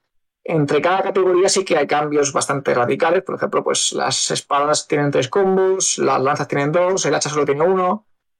Eh, los tipos de ataques cargados también cambian, ¿no? Incluso puedes tener ataques cargados que son lanzar el hacha, cosas así. Bueno. Eh, luego tienes arcos, tienes los grimorios mágicos eh, y todo eso, pues. Armas, sí. Claro, hace, hace que cambie, Exacto, hace que cambie mucho el, el, rollo. Hay gente, por ejemplo, que prefiere hacerse una build de, de magia, ¿no? O hacerse una build de, de, de, arco, o lo que sea, pero el arco, por ejemplo, se te, se te acaban las flechas, al final, la espada nigromante siempre la tienes, ¿vale? Entonces, eh, que es una, una, cosa que mucha gente se ha quejado, en plan de, es que no puedo quitar la espada nigromante para tener otro hueco en el inventario, ¿verdad? Porque si la quitas, no puedes atacar. Si te quedas sin armas, por ejemplo, ¿no? Pues por siempre está fija, ¿no? Es, un, es como el, el, recurso de, de, siempre la tengo, ¿no? Y el resto de huecos que te quedan, que son los, los cuatro huecos, que son los cuatro huecos del mando, esto lo que, lo que hacemos es mapear eh, a cada botón del mando, uy, aquí, cada botón del mando tiene un objeto, ¿no? Entonces por eso mm. tienes cuatro slots en el juego. Eh, pues los cuatro slots estos te puedes poner, eh, bueno, uno de los slots siempre lo tienes la espada nigromante, entonces te quedan otros tres, te puedes, tener, te puedes, poner tres monstruos, te puedes poner otras tres armas, te puedes poner reliquias que son pasivas, que te, dan habilidades, pero no puedes usarlas, ¿vale? O sea, te, te, ocupan un hueco, pero no puedes usarlo, y, pero te da una habilidad. Por ejemplo, que te curas cada X, para cada X pasos o cosas así. Eh, y entonces ahí está la variedad. El tema de los monstruos también. Nosotros teníamos originalmente 20 monstruos, ahora con el DC son 30 monstruos, bueno, 34 monstruos. Eh, pasa que hay cuatro que son así medio ocultos, ya, ya lo veis. Y, pues ahí está la variedad. Tú te puedes hacer eh, builds de, llevar tres monstruos o llevarte un monstruo de dos armas, cosas así. Y los monstruos pues suben a nivel también y aprenden cosas nuevas, eh, cambian sus estadísticas, todo eso. Entonces, pues ahí está el tema de, cómo manejártelo. Ya digo que no es un juego que sea súper eh, frenético, es un juego para tomárselo con calma, precisamente por lo mismo, porque no queremos no queríamos llevar a un skill sailing de, de, de frenetismo loquísimo y que la gente no pudiera jugar. De hecho, nos hemos encontrado que el juego ha funcionado muy bien entre gente que no es muy asidua a roguelikes, precisamente por eso. Porque no tiene. De la, de la dificultad, claro. Claro. Pues la dificultad. Además, hemos metido un montón de opciones de, de, dificultad, en plan de que si te mueres, no hace falta que empieces desde el principio. O que te puedes cambiar la dificultad del juego por otro más fácil. O puedes hacer que cuando te mueres no pierdas los objetos. ¿Vale? Todo eso está. Eh, Está, está disponible, sí, como, como, opción. O sea, cuando te pasas el, tutorial, te aparece una ventanita, en plan de. Ya has jugado el tutorial en plan normal, ¿vale? Te lo quieres poner en difícil o en fácil o lo que sea, pues te lo puedes, te lo puedes configurar. Y es una cosa que a mucha gente le, le ha gustado mucho y gente que normalmente no juega roguelikes por lo, por lo que decía, de que pierden y lo pierden todo o lo que sea, pues eh, con esto no, no, no les pasa. Lo, lo que igualmente yo recomiendo. Lo de cuando morían muchas veces en el God of War que te preguntaba si querías pasar la dificultad y tal. O sea, eso Exacto. Era... Esto originalmente lo hacíamos así, que si te morías tres veces te lo preguntaba, pero al final le pusimos que, que nada más hay, nada más salir del tutorial ya te lo diga, ya te diga que, que puedes hacer esto. Entonces eso, yo recomiendo jugar en modo normal, con todo por defecto como está, ¿vale? Porque es, realmente es como ves el, cómo te toca la fibra, ¿no? El juego. Es una cosa que hemos visto mucho en gente que hace streaming, que cuando juega con el modo normal, que cuando pierdes, eh, cuando pierdes eh, tienes que empezar de cero y pierdes todos los objetos y todo el rollo, tienes que tal. Eh, hemos visto que luego cuando llegan al final hay gente incluso que llora. De... Bueno, tío. Porque eso, eso, nos ha molado un montón, porque es, es lo que queríamos. Nosotros queríamos que eh, al final sientas el, la desesperación, digamos, de, de, Tama, ¿no? Cuando, por lo que quiere hacer de, de vivir a, Coco. Y hemos, hemos encontrado eso, hemos encontrado gente que al final de, cuando llega al final del juego, la última escena, antes del combate final, eh, llora porque se siente muy identificado con el, con el, personaje. Qué bueno. Y eso es una cosa que. que muy bonito, ¿no? Que, que estamos muy orgullosos. Claro, que, que al final el trabajo que habéis hecho y lo que queréis enseñar al final, porque la gente se emociona al final del juego. Pues si, si tú lo juegas en modo fácil, que te quitas lo de que si pierdes los objetos y tal, sí que hay gente que le gusta la historia, que de hecho lo pusimos por eso, porque hay gente que le gusta la historia y que la pueda ver entera, pero el rollo, el feeling no es el mismo. No, no has sentido ese, esa conexión con el personaje. Esto está quedando muy zapasta todo, pero es, es, está diseñado para eso. O sea, la, la idea del juego es esa. De hecho, la gente se nos queja, no es que cuando se te muere un monstruo lo pierdes para siempre. Y es que es la idea del juego. La idea es que eh, se, la, el juego fue, juega con la muerte. Eso pasaba mucho con, con el, con el tema de la muerte y, y perder cosas. Fantasy. Me acuerdo en la época de Genso Sukoiden, que para mí es un juego mítico de, de rol. Eh, tú, todos los personajes, ¿no? Eh, ah. tenías dos, que si se te morían lo perdías, ¿no? En el Final Fantasy, Final Fantasy Tactics, si las jugaste, sí. imagino que jugado también, era mítico, sí. ¿no? Había, había... Fire Emblem también. Fire Emblem también en la época. Luego pusieron un nivel de que, sí. no, te, no, que no los perdías. En el último Fire Emblem de Switch lo pusieron. Sí, sí. Y, pero... Nosotros, por ejemplo, el tema de los monstruos, eso sí que no lo hemos cambiado. O sea, los monstruos, si tú, eso no se puede desactivar. Si tú te mueres y tienes armas, eh, no las pierdes. Pero los monstruos sí que, si se te mueren, si te los mata, sí que los pierdes. Entonces, eso es una cosa que no hemos querido tocar porque queríamos que estuviera sí, ahí. Un poco de esencia. Y de hecho, originalmente el juego se pasa, si tú no modificas la, el setting, el juego se para cuando se muere un monstruo. ¿Vale? Donde si te han matado al, a uno que se llama Dolahan, te lo matan y pone, se para el juego, pone Dolahan ha caído. Y es en plan, eso lo hicimos por motivos. Porque había gente que se le morían los monstruos y no se enteraba. ¿Vale? Eh, pasaba eso que se estaban jugando y se le moría un monstruo y se, le, y se enteraba que se había muerto. Y luego decía, hostia, ¿dónde está mi monstruo? Eso nos encontramos en las ferias que les pasaban. Y se enfadaban. No, se me ha muerto el monstruo, no me he enterado, tal. Entonces dicen, bueno, pues te vas a enterar ahora, si se te muere. Entonces te paramos el, el esto y aparte tenemos ahí un, shin, un rollo así de sonido para que digas, hostia, se me ha muerto el monstruo. Y ahora encima, los monstruos suben de nivel. Entonces, si se te muere un monstruo que ha subido de nivel, te toca mucho los huevos. ¿Vale? Claro. Y eso le decimos apuestas. Lo que queremos es eso, que, es, que sientas eh, apego, a, apego con, con, las cosas que tienes claro, y que no cuando pierdes, pierdas. eh, y, y, sientes la pérdida. Ese, es el rollo del roguelike que queríamos coger. y es un rollo también muy RPG, ¿no? Que cuando pierdes un personaje, entre comillas, en este caso, pues una invocación, un monstruo, lo que sea, que, sientas esa pérdida. El, en los Souls, por ejemplo, cuando te cargas a alguien, te lo cargas. Exacto. Te lo cargas y Exacto, te lo cargas. Ostras, puedo matar al tío de la tienda, qué guay, pam, ah, pues te quedas sin tienda. pues, sí, el, tema del roguelike eh, es una cosa que, que el, el, género roguelike juega mucho con esto, con el tema de la frustración, de tener que empezar desde el principio y todo el. Entonces nosotros queríamos eso, queríamos meterle este, este rollo de, linkarlo con la pérdida de alguien, quien quieres, ¿no? Y, tal. De hecho, hay una review muy chula de, de IGN Japón que, que, nos, que llamaba eh, Roguelike Emo al, al de Necromancer. En sentido, el sentido de emo, no como lo conocemos nosotros aquí, de, de chico con el pelo de la metón de vaca y tal. Emotivo. Emotivo, emotivo. Eh, de hecho, eh, una cosa que destacaba en la review de, ICN era que, que, cuando tú estás en el, en el, altar, siempre que pasas para ir a jugar, la cámara se enfoca a, Coco en el altar, ¿no? siempre que pasas para jugar, tienes que cruzar a Coco, ¿no? Para ir para arriba y, entrar a la puerta del, de, la mazmorra. Claro. Y siempre te enseña el objetivo. O sea, estás aquí por esto Estás aquí por esto. Y lo que decía también, eh, la, la review también decía eso, cuando se te muere un monstruo te para el juego y te dice que lo has perdido, cuando pierdes los objetos, tal.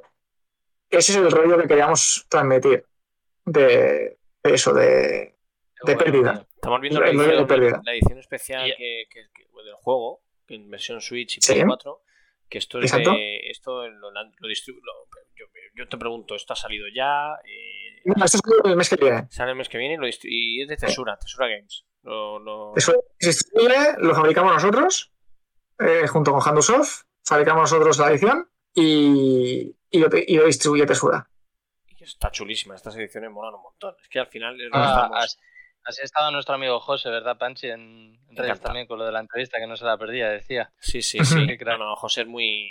Bueno, Tesura Games es la verdad que tiene un rollazo con, con la gente. Tesura Games está a tope. Este, este, mes pasado está a tope sacando un montón de cosas. Está, apoyando un montón a juegos españoles y de. Una pasada, eso están curando muchísimo. Sí, sí, sí. Está, y, es una locura. Y el tema, el tema, es que nosotros queremos hacer la edición física pero cada vez un mínimo de ediciones físicas. Nosotros, queremos hacer una, edición física de para, los backers y tal, y tener unas cuantas nosotros para vender por, nuestros canales y tal. Pero el, número mínimo es muy alto, ¿vale? Y claro, a lo mejor yo que sé, me lo invento. No, puedo, decir números de verdad por temas de contrato, ¿vale? Pero me lo invento. Eh, hay que hacer 2000, 2000 o sea, para backers, ¿no? Por ejemplo, tenemos 2.000 y hay que hacer 5.000 copias, por ejemplo, ¿vale? Entonces eso, claro, no... ¿Qué hacemos con las 3.000 otras? No las comemos con patatas, ¿no? Porque 3.000 3.000 nosotros no vamos a vender. O sea, por nuestra web y tal, no vamos a conseguir 3.000 ni de coña, porque, claro, no tenemos los medios para tal. Entonces hablamos con Textura para que nos ayudara a, a distribuirlas. Y, de hecho, eso, nos, nos pagan parte del, de la producción y, y, las distribuyen ellos a tiendas físicas y demás, que pues eso, pues muy guay.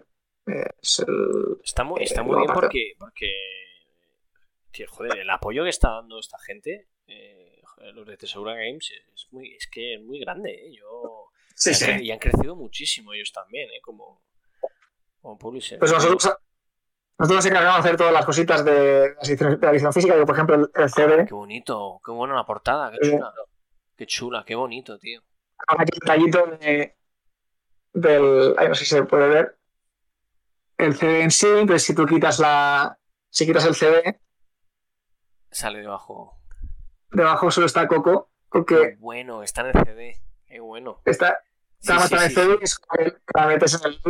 Qué chulada, qué chulada. Qué, qué, qué, qué detalles, ¿no, tío? Tiene la edición esa, tiene detallitos chulísimos. Yo lo que he visto. tengo, tengo más cositas, pero están en la oficina. Eh, tema de las cartas y tal, las tenemos en la oficina. Ahora estamos con el tema del artbook, que los, tiene que, los tenemos que fabricar todavía, porque lo tiene que validar Nintendo, eh, bueno, y Sony. Todas estas cosas, todas estas tonterías que tiene. que si manual, que si el, el CD no, pero el CD no tiene nada de, esto, pero las cartas, el manual, todo esto tiene que validar Nintendo y Sony y tardan su, tardan su tiempo. Curioso. Entonces, por ejemplo, sí, por ejemplo, para, que, para asegurarse que nos salga, por ejemplo, un botón de PlayStation en el manual, si es el manual de Switch, por ejemplo. Claro, claro. Oye, yo, yo quería, y, vamos, eh, yo te quería hacer eh, una pregunta. Em, y es el tema de, del anime, que habías comentado al principio que, te gustaba mucho, habíais tirado por ahí el tema de, del tráiler, del principio. Eh, es por, eh, entiendo que es porque eres muy, muy fan, yo también. Soy un, un de la hostia, o sea, yo, soy más, yo soy más comercial, mira, un poco más comercial yo. ya no estoy, bueno, yo, yo, yo, le pego a todos los palos, aunque ahora estoy con Tokyo Ghoul, que me está pareciendo una auténtica pasada, ¿eh? os la recomiendo a los dos 100% si no la habéis visto. a mí Tokyo Ghoul no me gustó. Por el tema de, del gore. No me gustó la primera temporada, demasiado... pues yo voy por la segunda y me la estoy comiendo, pero como un, como un desgraciado, ¿eh? Me está gustando muchísimo y bueno, el caso que nos liamos, que, que como decía, es eh, exactamente qué tipo de, rollo anime es el que te gusta y por lo tanto es el que le querías dar al, al juego. Yo es que realmente cojo de todo. O sea, yo consumo todo tipo de anime. Desde, desde shonen, shoujo, eh, rollo slice of life, de estos de que no pasa nada, pero tal pues eh, sí que tenemos mucha cosa. De hecho, eh, mucha parte del juego tiene muchos clichés de anime. De, alguna cosita de. Por ejemplo, no sé si sabéis el, fondo este que habéis puesto antes, que sale Tama en el. En una. sí, están en, un bosque y tal. Eso es una escena típica de anime que, no voy a decir tampoco por tema de spoiler, pero es una escena muy típica de anime. Ya lo veréis. Eh, cosas así, o sea, tenemos mucha, muchas referencias a, a, series. Tenemos, por ejemplo, la forma de jugar el, modo dos players, eh, que es crear una copia de personaje. Sí, en modo coop. Hay, coop, sí, hay, modo coop. Eh, modo coop se consigue al matar al primer boss. Eh, consigues el frasco del homúnculo, que es una referencia a Fullmetal Alchemist, y, esa, escena, que veis aquí ahora, esto es. Precisamente nos la vimos Pancho y yo juntos. en las horas de, la comida bueno, en el trabajo. bueno, nos aconsejaron ver el, remake que salió hace poquito. Sí, el, el, es el original. ¿no? Sé que está en el manga, esta es una pasada. Pues tenemos mucha referencia a Fullmetal Alchemist. Eh, esta escena que veis ahora, que, está, que se ve ahí, que se veía. Sí, el ojo, sí. Eh, el ojo, eso es el rollo de Shadow of the Colossus. Y aquí se ve el segundo player, que es una copia de Tama. Es, es, realmente es el primer boss del juego, que es el tentáculo este. Sí. Es el primer boss con forma humana, digamos. Entonces, eh, cuando tú matas al primer boss, consigues el frasco del homúnculo, que es el que sale ahora, que es un pulpito. Y cuando lo usas, pues tienes el, la copia de Tama. Entonces, el, el core. Local, entiendo. Sí, cooperativo local. Si lo juegas en Steam, puedes hacer el rollo este del Remote Play Together, que funciona más o menos bien. Sí, la, la versión física el 30 de julio, sí. Sí, Tienes y tal, de julio. está preguntando Retro por el. Es que Retro, retro, retro, es muy. De, retro le mola mucho este tipo de. Sí, sí. Pues el, el, tema del co-op es lo que comentábamos, de que es muy curioso porque esto viene de la primera feria que, que llevamos el juego, eh, la Barcelona Games World, que llevamos con el prototipo este hecho en un mes, eh, el último día de, la feria vinieron unos chicos de unos 9, 10 años, sí, no sé, no, no yo ahora mismo la edad más o menos. Eran unos, colegas, unos chavalillos que habían venido por su cuenta a, ver, a, ver, juegos y tal, ¿no? Entonces se pusieron a jugar al juego y estuvieron toda la tarde. O sea, toda la tarde del domingo jugando y se iban pasando el mando de una a otro y tal, ¿no? Y, y fue muy bueno por eso, porque nos, nos, nos, vienen, nos vienen ahí y tal, están toda la tarde jugando, luego te hacen a más colegas y tal para que lo vean. O sea, estuvieron toda la tarde ahí, súper guay. Y antes de irse nos dicen, esto ¿sabéis que estaría guapísimo? Que hubiera un modo cooperativo para poder jugar con mi colega. Para jugar con. Se llaman Ethan y Albert, los dos chavales, para poder jugar con el Albert y tal, que pudiéramos jugar los dos juntos. Y, y, entonces dijimos, hostia, pues vamos a hacerlo, ¿no? Y precisamente eh, para la feria del CIMP del 2019, eh, en Asturias, donde está hasta ahora, Cristian, eh, nos invitaron a una feria que se llama CIMP, que, que es muy chula, que es así también muy indie y tal, y se lo ocurre muchísimo. Y, y, nos invitaron, entonces dijimos, hostia, mm, tenemos una semanita antes de la feria que podemos hacer algo de desarrollo extra, ¿no? Porque ya hemos, tenemos, tenemos la demo ya preparada para la feria. Esta semana no vamos a hacer nada así nuevo. Vamos a probar a hacer el co-op. Y eso, una semanita antes de la feria hicimos el co-op. Y lo llevamos allí al Zimp. En una semanita, qué cracks. Y, y funcionó muy bien. Funcionó muy bien el, el funcionó muy bien el co-op allí en la feria y tal. Y la semana siguiente del Zimp íbamos a, a la Barcelona Game Week del 2019, que la ven el nombre, que era la Nice One Barcelona. Y justamente vienen los chavales otra vez y se pusieron a jugar. Y entonces vieron que estaba el cooperativo. Se pusieron a jugar los juntos y ya dice, hostia, no sé si se acordáis de nosotros. De, que vinimos el año pasado y tal, y oh, cómo ha cambiado el juego, ha cambiado un montón. Y habéis puesto el cooperativo y todo eso. Y yo creo que si, si claro, nos acordamos, hemos puesto el cooperativo con nosotros. ¿Sabes? Ya fliparon un montón. Muy, muy chulo esa idea. ¿eh? Les salió una ilusión, les salió sí, una ilusión tremenda, ¿no? Que le una ilusión de ofertas. De hecho, el esqueleto este que sale ahora eh, también fue idea de los chavales, porque nos, nos dijeron más cosas, ¿no? Después de, Ah, bueno. después, de, después de probar el, la demo con el cooperativo y tal, nos dijeron, hostia, estaría guapísimo un esqueleto que cuando lo matas se levanta, después acaba un rato y tal, y también se lo metimos y tal. Y, y de hecho nos contestó, o sea, nos escribió el padre cuando el juego estaba a punto de salir, eh, por noviembre, porque claro, nosotros, nosotros habíamos dicho de sacarlo en noviembre, ¿no? Entonces al, al, al, padre se lo hicimos también, que vino el padre de uno de ellos, y le dimos su tarjeta y todo el rollo. Y, y nos escribió, ¿no? Acabó, o sea, en, por noviembre nos escribió y nos dice, ostras, habéis sacado el juego ya y tal para comprárselo a mi hijo. Y la hicimos la nosotros sabemos para, para enero, bueno, lo sabemos para diciembre, luego lo sabemos para enero y tal. Eh, al final lo pasamos por el tema este y tal, y ahora comentaremos cuando lo sacamos, ¿no? Entonces en, en, en enero, pues sacamos el juego de verdad.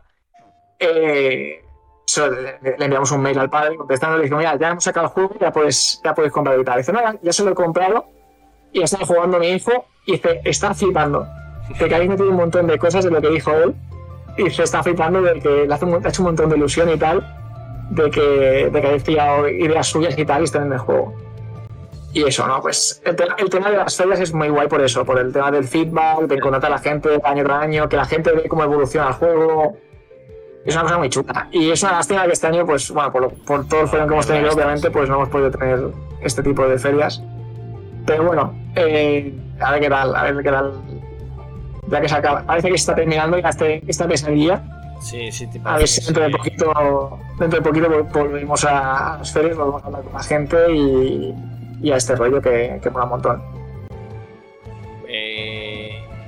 ¿Qué, ¿qué, proyectos, qué, qué, proyectos tenéis a partir de ahora? O sea, ¿tenéis ideas nuevas? Aparte del DLC que, va a salir ya, ¿tenéis pensado sí. ya en la cabeza? Bueno, normalmente vosotros soléis tener un mazo de ideas, ¿no?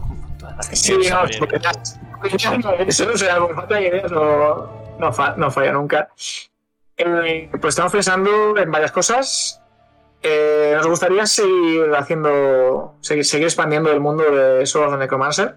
Ah, qué guay. Y hacer algún tipo de secuela o algo, pero tenemos que ver todavía si es algo factible. Entonces todavía no. O sea, tenemos ideas y tal, pero no. No es una cosa que vayamos a hacer. Seguramente ahora, después de esto, hagamos un proyecto más pequeñito. Y, y más que nada para, para ir para cambiar un poco también, ¿no? Para no hacer todo, todo lo mismo y también para ver si es factible hacer la segunda parte o una precuela o una secuela o lo que sea de, de este. Y eso, ¿sabes? el siguiente juego que saquemos seguramente será algo pequeñito. Eh, pues, sí, rollo minijuegos o algo así que, que, nos ayude un poquito para desconectar también de este. ¿Lo necesitáis? Y... Hacer algo muy hardcore con la tontería, claro. Son dos años y medio de, de monotema ¿vale? Claro, y entonces pues. Claro. Que no sois, claro. sois los que sois, que no soy. Somos, 15, somos, 10, somos cinco. Por eso. Somos cinco personas. De hecho, bueno, somos cinco personas. Una de ellas es la compositora, que la compositora, cuando acaba su trabajo, lo deja. O sea, que realmente somos cuatro. Y, y eso. Entonces. Eh, eh, pues eso, ahora queremos hacer algo, algo pequeñito seguramente, para eso desconectar también, hacer algo más en plan de pachangueo, digamos, y luego ya ponernos con otro proyecto grande que puede ser pues una secuela de Souls Necromancer o puede ser otra cosa. Mira, preguntan en el chat de Gaylord dice que lo tiene en el punto de mira desde hace tiempo. Muchas gracias. Dice que, ya se lo, que ya se lo ha pillado en preventa en físico. Muchas gracias. Ya, ya, hemos conseguido vender aquí alguno. Siempre suele pasar que alguno cae siempre. ya, has compensado, ya el tiempo invertido aquí, tío. Ya. Sí, sí. Versión Switch. Por cierto, Víctor, ¿qué te parece? Siempre Cristian ¿no? Eh, lo, dice, ¿no? Eh, ¿Switch es la plataforma ideal de, este tipo de juegos a día de hoy? Sí. Sí, sí, clarísimamente. Eh, Switch, Switch, es más, de la, más de la mitad de nuestras ventas. Luego tenemos un no me acuerdo cuánto por ciento, no sé, 30% largo de Steam y la que peor Play. O sea, PlayStation es la que peor. Pero, eso pasa, pasa, a todos los indies, ¿eh? O sea, PlayStation es la que, la que peor venden. No te pregunto luego Xbox, porque lógicamente Xbox. Xbox ha funcionado mejor que Play. Ah, sí. Sí, sí, sí, sí, pero como el doble. O sea. curioso. Fíjate. Sí. No, es Play para indies es horrible. Sí, eso sí. horrible. Porque es que la, tienda de Play, eh, a no ser que sepas que existe un juego eh, que se llama exactamente así, no lo encuentras. Totalmente. Es malísimo. Totalmente. tienes, que saber, que se llama exactamente Sword of the Necromancer. Pero si pones Sword, por ejemplo, te sale el Sword of Line, no sé qué tal, el Sword of Dito. Si pones Necromancer, te sale el Necrodancer, el Crypt of the Necrodancer. O sea, te salen cosas que no tienen nada que ver. Te salen películas. Sí. ¿Vale? No te salen juegos. O sea, tienes que poner el puto nombre entero. Yo la pregunta que te voy a decir. Es la letra. Ahora la pregunta que te hago, lógicamente, la versión que sacas en Play 4, lógicamente, porque estamos en España. ¿No? En Xbox, lógicamente, no vas a sacar. La versión que en Play 4 eh, es eh, porque es la que prometimos a los backers, mm. a empezar. Eh, y porque la edición física es eh, factible de sacar. La edición de. No, es que el, tema, del, es sobre todo por el tema de las, de las unidades. O sea, tú una edición de Play la puedes sacar, me invento el número por lo mismo de antes, no podemos decir el, el número. Sí. 3.000. 3.000 unidades, por ejemplo. ¿Vale? Pero es que a lo mejor Xbox te pide 40.000. Te tira mínimo. Hostia, o sea que mi manda huevo. Claro, 40.000 mm, unidades no las comemos de desayuno. O sea, no, no, las, podemos colocar. Por eso, este, si os fijáis, las ediciones físicas que salen son Switch y, Play por siempre. no, era por curiosidad. A ver, yo no, es, no, es, por manía. No, yo pensaba que era por mercado. Por mercado. es que, eh, de hecho, en el mercado de Xbox venden muchísimo más los indies en Xbox que en Play. Pero, en digital, no en físico. En, en, digital, porque en físico no puedes sacar. Claro. Pero no nos por, por ese motivo, Víctor, entonces. Aquí, digo, sí, sí, no, España, no, no, de España, sí. No, en España en cualquier lado. O sea, si tú miras Limited Run, por ejemplo, los juegos que saca Limited Run son Switch, Switch y PlayStation. los juegos que saca Super Rail Games son Switch y PlayStation. O sea, es por eso. Porque las tiradas, eh, las tiradas de Xbox obligatorias. Fíjate. Las tiradas mías son muy grandes. ¿Cuánto aprendemos? Entonces, son, solo juegos grandes. Sí, sí. bueno ahora que nombra Necrodancer, tuve que leer dos veces el, nombre porque pensé que era una secuela de Necrodancer. Hicimos una broma para. para. para el 1 de abril. Sí, el día de. hicimos una broma de, de Sword of the Necrodancer. De hecho, estuvimos hablando con los chicos de. de Brace Yourself Games, que son súper majos. Eh, a ver si lo encuentro. Aquí está hicimos una broma, la pongo aquí en el chat y luego... La cámara, eh, a mí la cámara se me... sí, se ha parado la de... La de Víctor está, ¿Está parada. la mía? Sí, está parada. Ahora ya. ¿Ahora ha vuelto? Sí, ahora, ahora, ahora. Se, le ha ido la olla, se le ha ido la olla aquí al... Ya tenemos por ahí el link, ¿no? Que has pasado por, el, por el chat. Vamos a verlo. Qué bueno, qué bueno. Oye, y, y eh, por cierto, eh, te, te, hacen otra pregunta Em, que es eh, el tema de, lo ha hecho creo Alexis, que si hay una cantidad gigantesca de indies en Switch eh, y juegos tipo móvil, pero que su store es difícil de navegar. Pero sí que es verdad que funciona, aún así es que funciona muy bien, ¿verdad? Aún así es que funciona muy bien. Switch funciona muy bien, aunque la, aunque la store sea difícil de navegar, tú tienes, por ejemplo, una cosa que en Play no pasa, eh, que tú puedes ver las últimas novedades de la semana. Qué gracioso. Eso, puedes ver. ¿Perdón? Puedes ver las últimas novedades de la semana, dices. Sí, las últimas novedades de la semana, en plan de que tú te metes el jueves, que es cuando se actualiza, y ves los juegos que han salido el jueves. ¿Vale?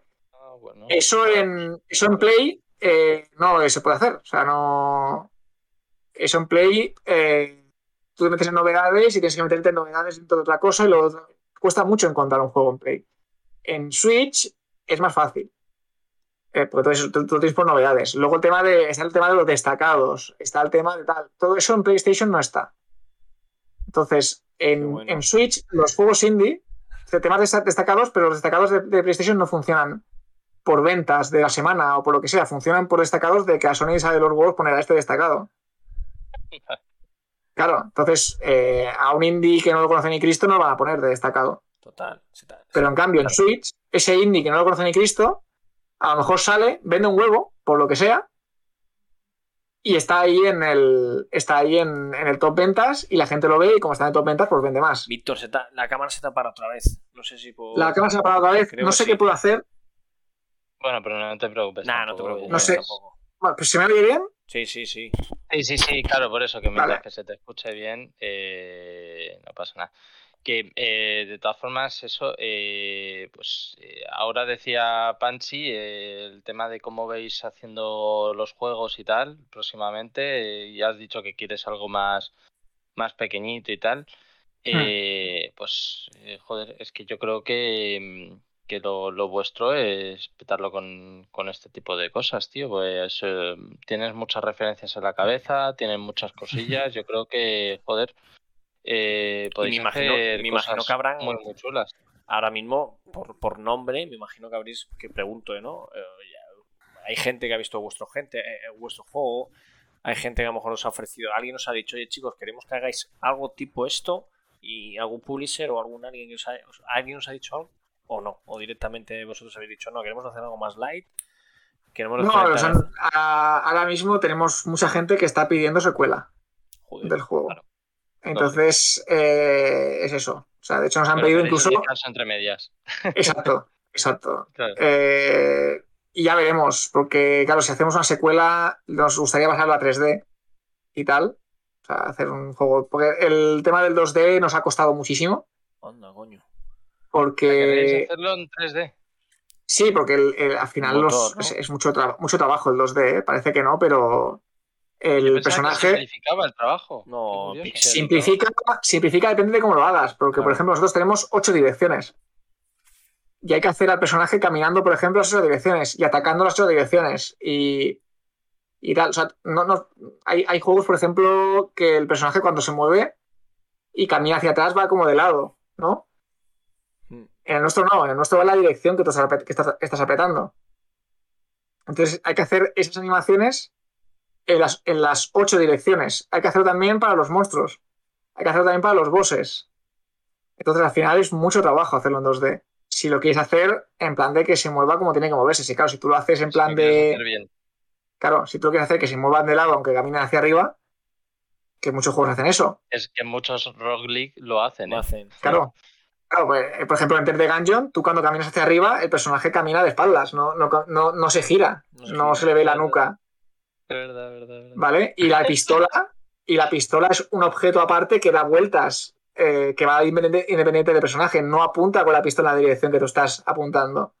Entonces, claro, simplifica mucho si hace de esta forma, pero si tú lo quieres hacer en plan, pues con una animación de que cuando ataca, hace la animación de la- del espadazo y tal, en esa, en esa dirección que estás ataca- atacando tú, pues es muchísimo trabajo.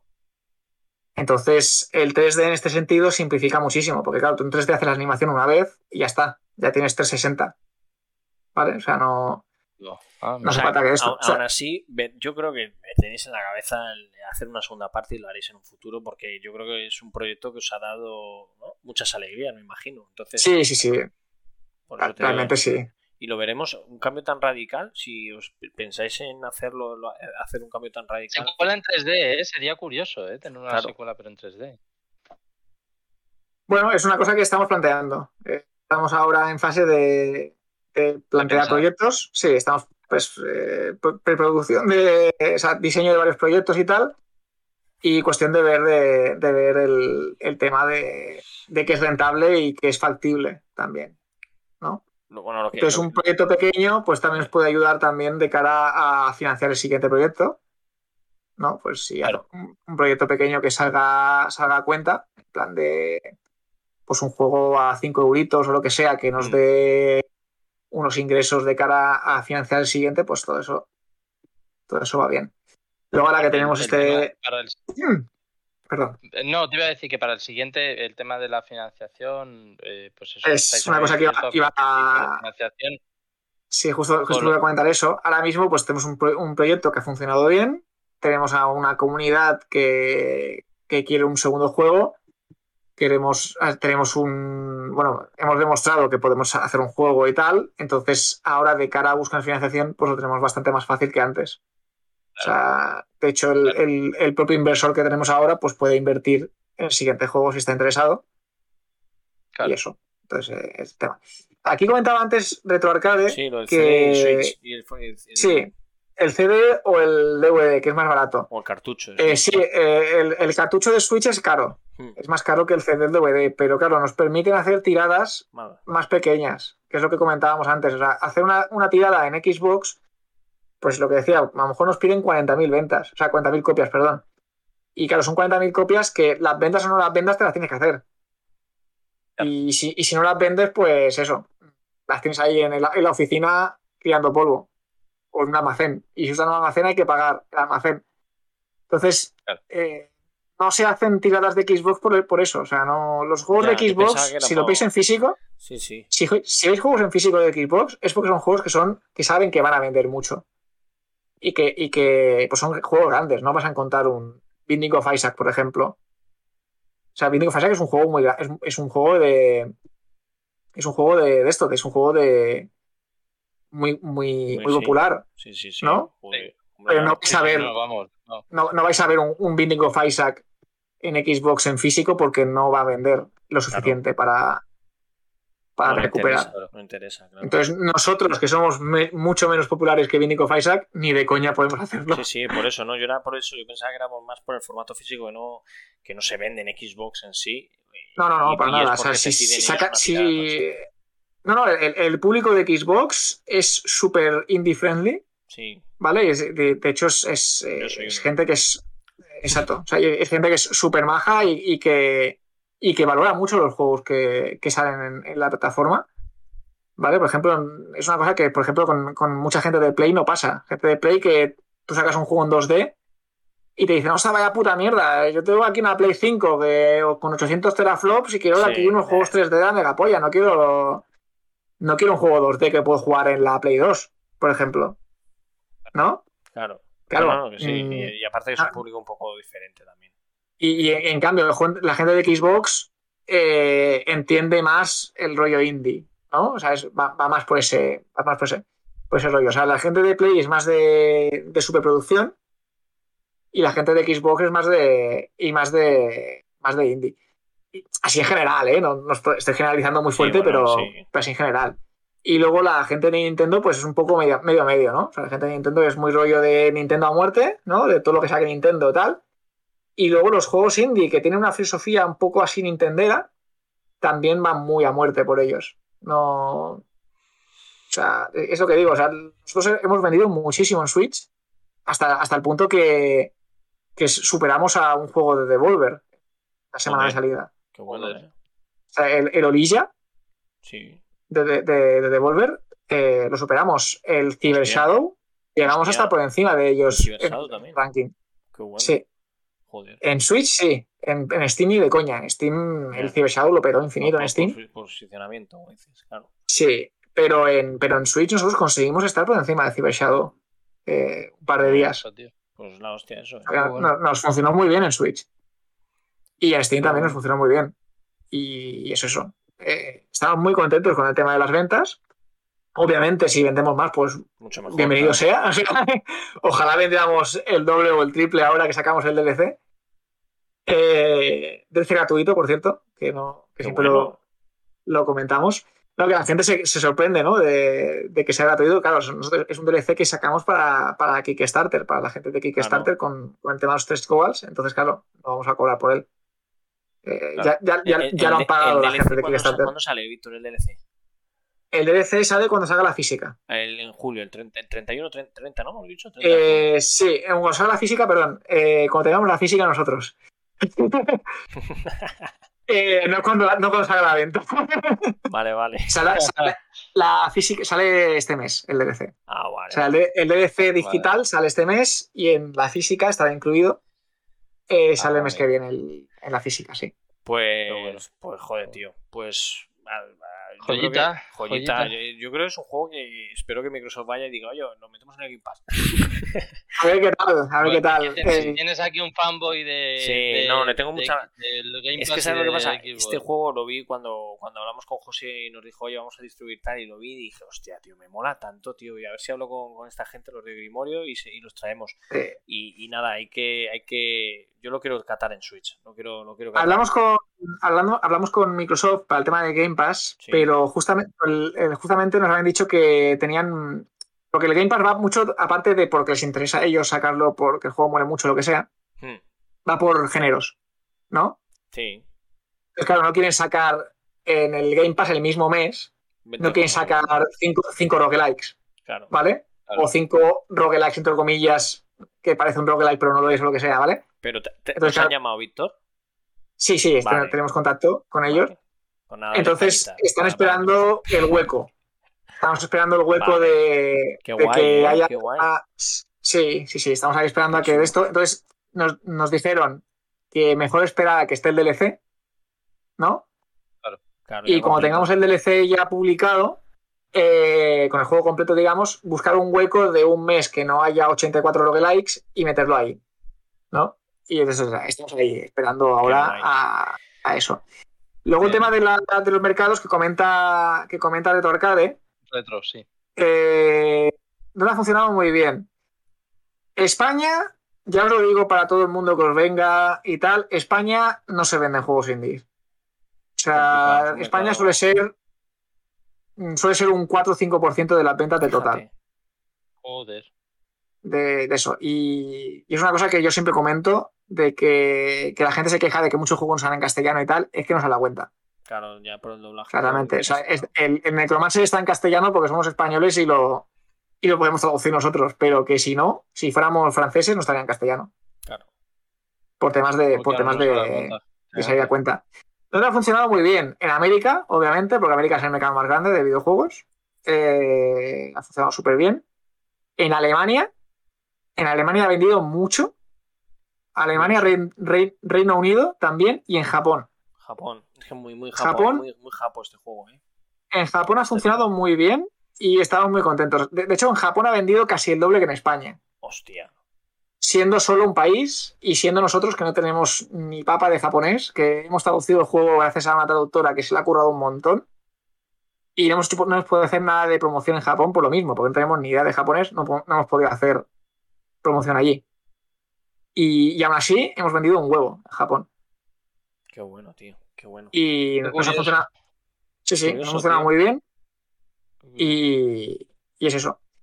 Pues eso, eh, ¿cómo se ha promocionado ahí? Pues no se ha promocionado. O sea, nos hicieron una entrevista en una, en una revista online que se llama GameSpark. Nos hicieron una entrevista antes de salir el juego. Y ya está. Y eso se ve que consiguió bastante tracción.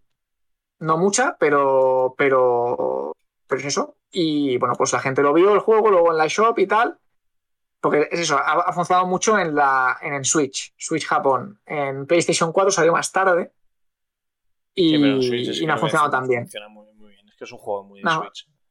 Sí, la verdad es que sí. Es un juego muy, muy, muy de Switch. Eh, Víctor, eh, Dime. que, joder, que, que es- ha sido, vamos, Una pasada, un tío. auténtico sí. placer tenerte, sí. escucharte hablar de, del juego, de, bueno, del mercado en general, del juego en particular, de, de Grimorio en este caso, más en particular aún. Eh, que hemos estado encantados de. Esta es tu casa. que vamos, a mí se me ha pasado volando. Me acabo de dar cuenta que ya llevamos casi dos horas de programa. me, acabo, de dar cuenta que son las 11 porque tengo hambre. o sea. Claro, claro. Se me ha pasado, se, va, se, se va es lo que, volando. Es lo que te dije. Empezamos a hablar, tío, y esto es una charreta entre colegas, nos liamos, nos liamos. Sí, sí, nos hemos liado. Pero bueno, así está a gusto, ¿no? Totalmente. Sí, muy bien, está muy bien. Tío, eso se trata Eh, de- me sabe mal que se me haya colgado la cámara, no sé qué ha pasado ahora. Nada, no Nada, no al te final, preocupes. eso no te preocupes. Al Al menos podcast, no te preocupes. además para los podcasts tampoco, y luego el directo de Twitch y te los... bueno, no pasa nada, no te preocupes. Pues al final ya te digo que No te preocupes. lo- tenía, yo tenía muchas ganas de, de conocer más de este juego, y sobre todo la, la gente que está en el chat, ya pues, hemos conseguido ya que tres jueguecillos de venta. y, y nada, tío, de verdad que, que un placer eh, haberte tenido aquí y, y nada, pues despedirte, eh, despídete de la gente que, está en el directo y sobre todo para la gente que nos escucha, que nos escucha mucha gente por el podcast. Que, que nada, pues eso, es tu, tu, tu, tu despido. Pues nos, nos despedimos Bueno, con pues, tu despido. vale, pues muchas gracias a- por invitarme y bueno, genial la gente así en el chat. Eh, espero que la- las, las dudas que hayan tenido que la haya, las hayan resuelto más o menos bien. Y bueno, pues lo dicho, pues muchas gracias. Y bueno, pues a la próxima, pues cuando queráis, ¿vale? O sea, invitado cuando seguro. quieras, tío, de verdad. Eso es un placer cuando quieras. Con el juego ese que vais a sacar, vente, o si te quieres un día pasar a, a- a comentar noticias de videojuegos en los juegos que hacemos en directo, estás invitado. Pero vamos, para ahora mismo estamos en ese momento de que tenemos tiempo para vivir. pues oye, si te quieres venir un día, los jueves tenemos el directo de noticias de la semana y tenemos unas secciones eh, graciosillas con un par de colaboradores que tenemos. Si te quieres pasar un día por el programa, para, estás invitado en tu casa. Y, y de verdad que, que gracias, gracias por estar aquí. Y nada, así que ha sido un placer. A vosotros. Un abrazo. Nos vemos. A todos, gracias a los del chat, redes sociales, todos lados. Nos despedimos. Un abrazo grande. Chao, chao, chicos. Hasta luego. Gracias desde las montañas. Adiós. Hasta luego.